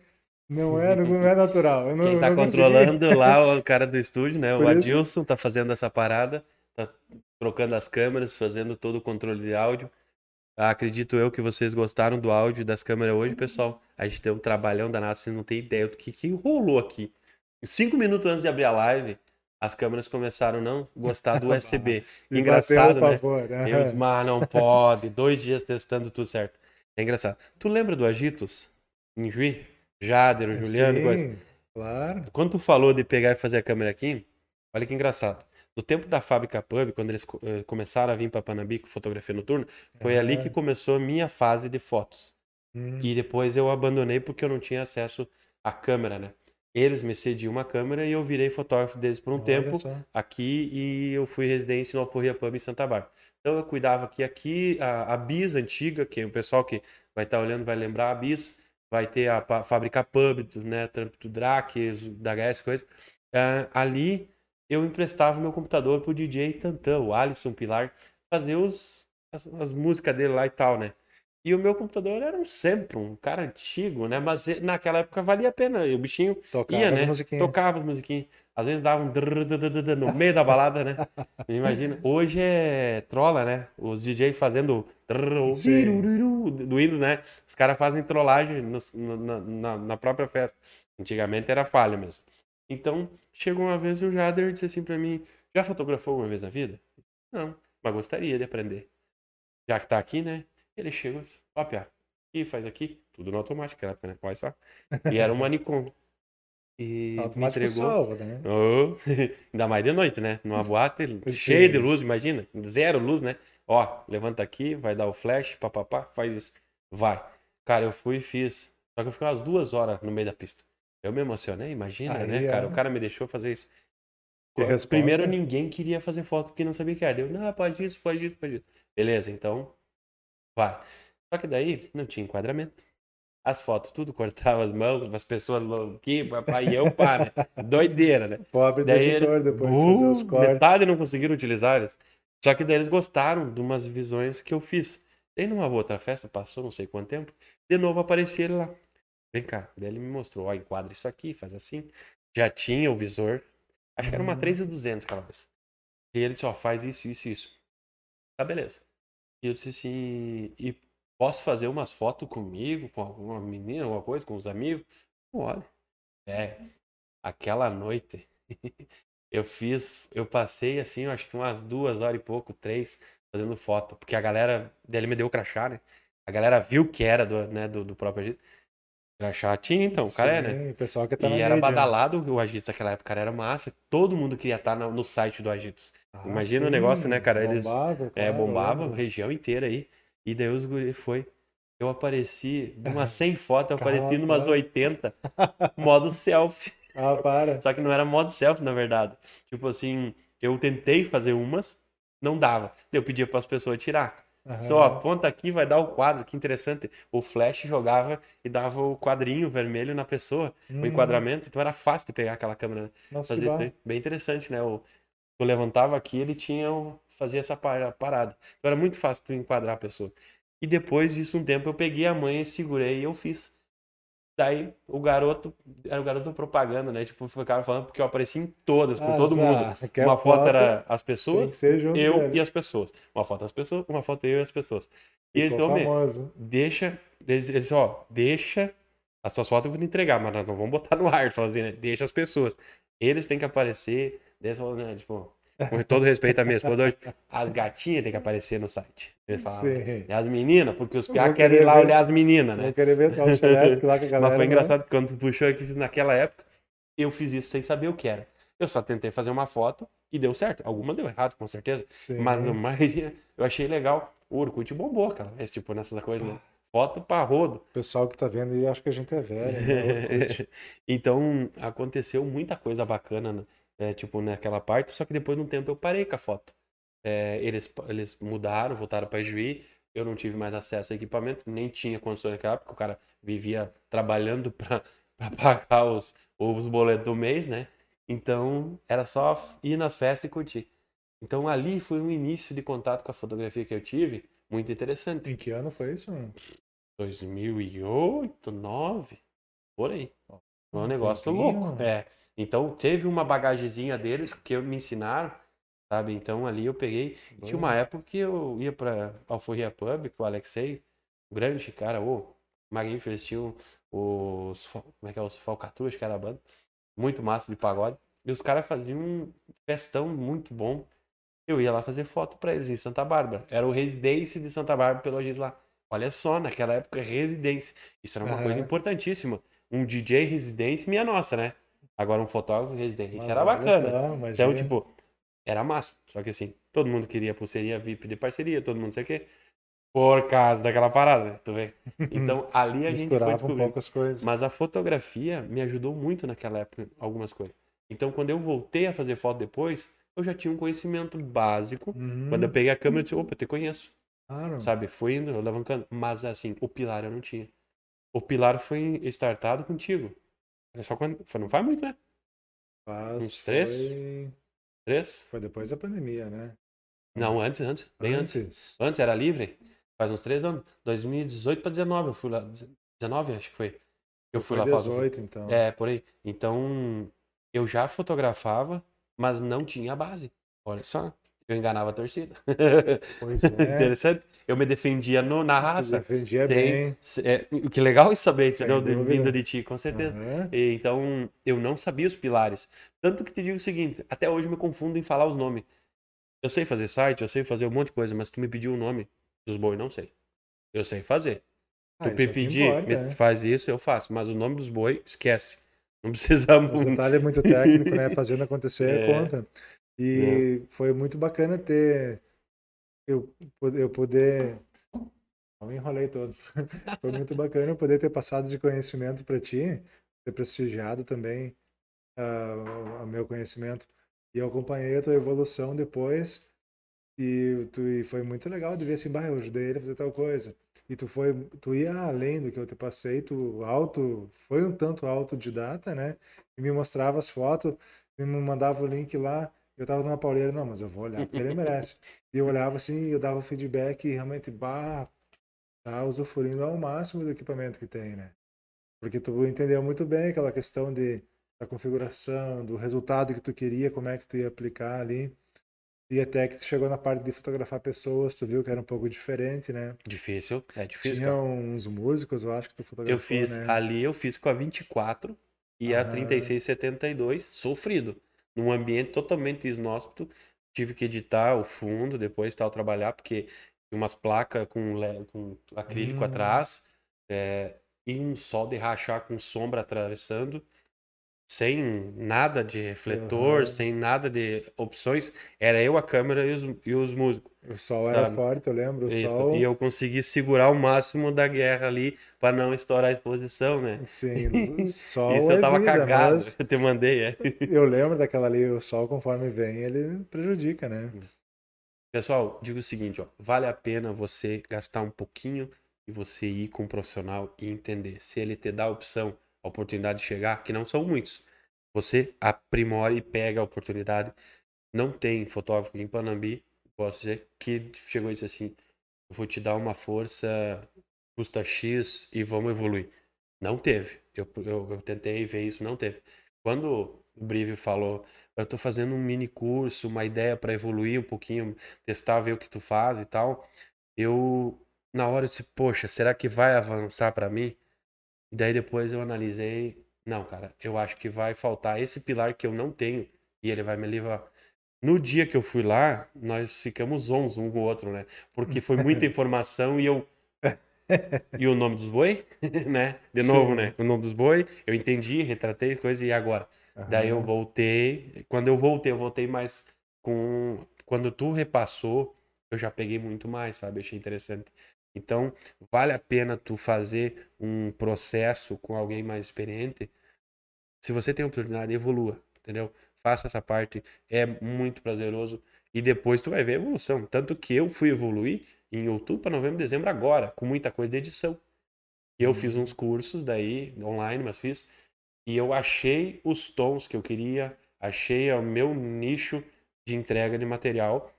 Foi tipo ali nos últimos três meses do ano 2021. E olha, os Olha só. anos que eu já fazia. Aí era Sim. preset para cima, preset para baixo. Hoje eu tenho os meus presets, com o meu Uhum. nome, que eu criei do zero, fazendo as coisas salvando. Ah, ambiente para luz assim, aquela parte assim, sol assim, Uhum. que eu fui testando e jogando ali e fazendo, sabe?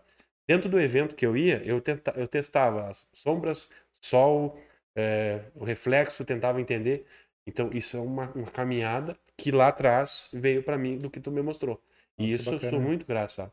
Então, quando eu, ah, tive a ideia de te convidar, cara, é, até o podcast foi uma forma de te retribuir o aprendizado, certo? Foi, foi remunerado, foi, mas tem muito mais que isso. A gente é amigo, né? Eu jogava Airsoft, né? Tu me pagou, então eu tenho que agradecer. É, mas eu tenho uma retribuição por pessoas que me deram a oportunidade de conhecer.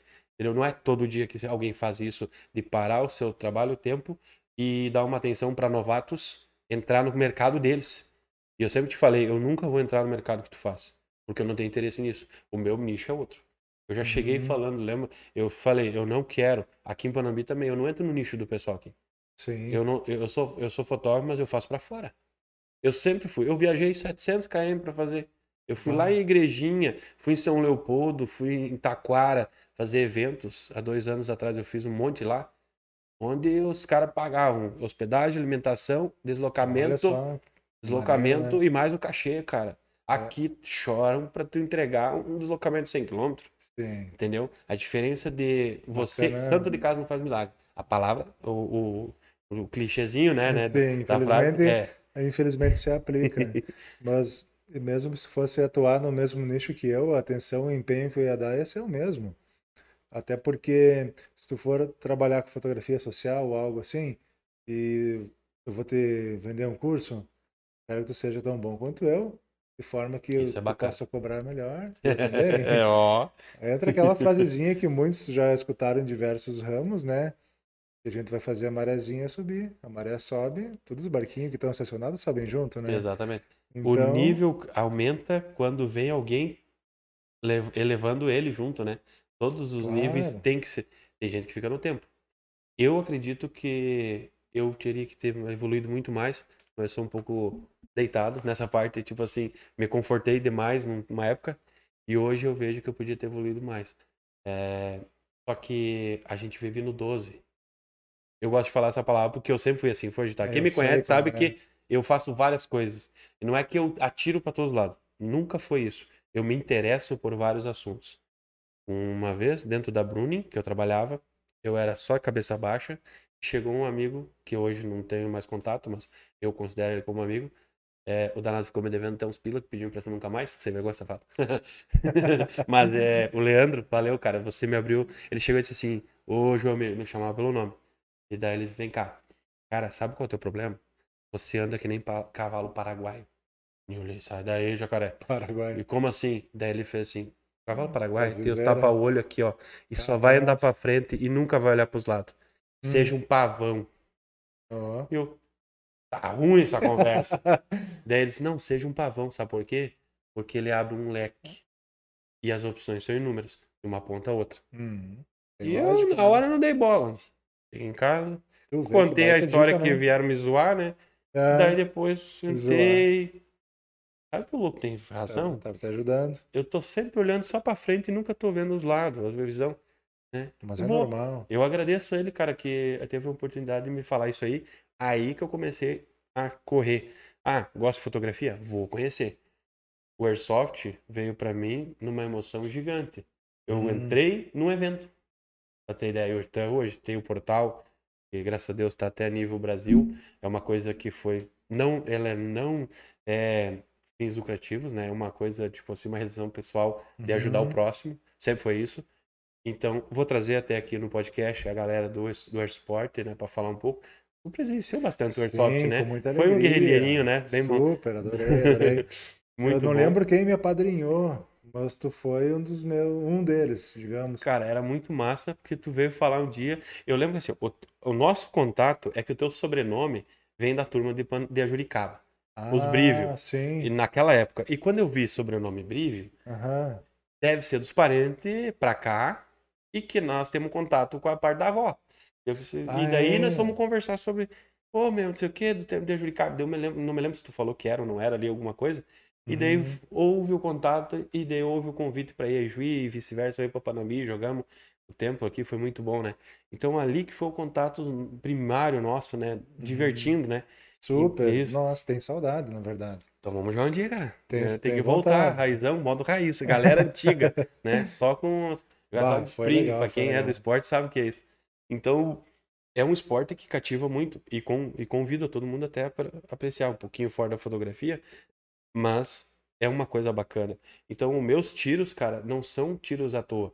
Eu me interesso por um produto, eu vou dar atrás. Que nem a ideia do podcast. Eu adoro isso aqui, esse mercado aqui. Hum, pra- Mas não é visável. Minha ideia primária era uma realização de estar com alguém sabendo da história dela. Inclusive, se tu olhar no YouTube aqui, a história é trazer a sua história, as suas origens e compartilhar com alguém. Essa é a ideia. Uhum. Entendeu? Se tem 8, 10, 50, 20, não importa. Importa que alguém olhou e viu sobre você, que é meu convidado. Isso que é a minha ideia principal. Que E maravilha. eu sou um cara que teve a oportunidade de trazer. Entendeu? Não, tem que alguém botar a oportun- cara a tapa pra fazer isso. A maior oportunidade é a gente estar aqui É, contigo. que bacana. Fazendo todo um, um, um, apetrecho, tentar trazer você aqui, trazer os outros que vão vir também com suas áreas, né? Ah, temos a parte de meio ambiente que vai vir questão de gestão, pessoa de nutricionista já tem engatado para vir. Pessoal, Moleque- é, vai moleque vir. pavão. Vai, vai, vai. Aí, ó, entendeu? A minha ideia. Então eu já montei nesses oito meses, que nem todo mundo dizia, ó, deu, tá maduro já, maluco. Vai, Sim. toca ou não, né, não vai mais. Eu montei muita coisa e tá todo, tava tudo salvo, né? Então agora tocamos. Eu quero agradecer a todo mundo aí que cortei um pouquinho a parte da fotografia, mas para explicar para vocês por que o podcast iniciou um pouquinho nessa parte. O nosso amigo lá já tá quase dormindo. Mas, é, cara, eu quero te agradecer. A gente já, já tá nos horários bem fortes, tu tem que te voltar. Né? Nem tamo, cara. Tamo que nem no Ó, Airsoft bah. aqui, ó. Olha aí. Quanto E a galera tá quase deu já? dormindo aí. Deu umas horinhas, hein? Três horinhas de conversa. Sério? Olha aí, mano. Nossa. Viu? E tu disse que não sabia se ia ter assunto, né? Imagina se não. Imagina o nosso sabia- ponto pra cá, pra lá. E ainda que tu É. tava, disse que tava nervoso. Mas a maneira de falar, eu achei que ia ficar mais nervoso. Cara, em mas me sinto confortável contigo. E puxando esse teu leque ali, sempre te admirei por essa tua as ideias e de botar em prática e fazer acontecer. Aquela essa parte ali do Airsoft, tu já é um cara super entrosado e que impulsionava, tinha o site, as notícias, os eventos, tudo. essa parte do, E, e, do cara, dizer, podcast tá aqui. até achei- hoje o site muito bem Eu até tentei te ajudar a alimentar ele Isso. vez, lembra? É, foi parte do staff. Tem os anjos do Airsoft dentro do staff que eu falo. Hoje eu tenho uma equipe de, oito pessoas comigo, Olha que são de vários nichos, né? Bombeiro, editor, um é fotógrafo, outro é, é, nós temos até marketing agora entrando. Isso, e tudo é sem remuneração, porque gosta do Uhum. que o portal traz, né? Sim. É, a fotografia agora tá- tem três, então, né, englobados, e os três são ninja. Um trabalha para o SBT, o outro tem a empresa dele, né? E eu sou o que tá tentando ir junto, né? É, é um esporte, é uma maneira, uma interação. E quando eu comecei, a gente teve esse contato, eu conheci alguém ali de Juí também, fui apadrinhado ali dentro, porque não é assim, ah, quero, tô entrando, né? Não é assim, convites abertos, eu acho, né? Porque tem que ser um pessoal Hoje tá meio... mais fácil, antigamente tá um pouquinho ruim. Só que aqui na região ele tá um pouco baixo, né? Os jogos mais fechados, essas coisas assim. Pra um região pouco metropolitana lá tá- também, né? Melhorou isso, sabe? Saiu aquelas pessoas que complicavam. Isso Hum. se tornou bom pra nossa região. Tipo assim, tinha muita criança no meio, querendo Hum. ser criança no meio do que não Ah, precisava. sim. né?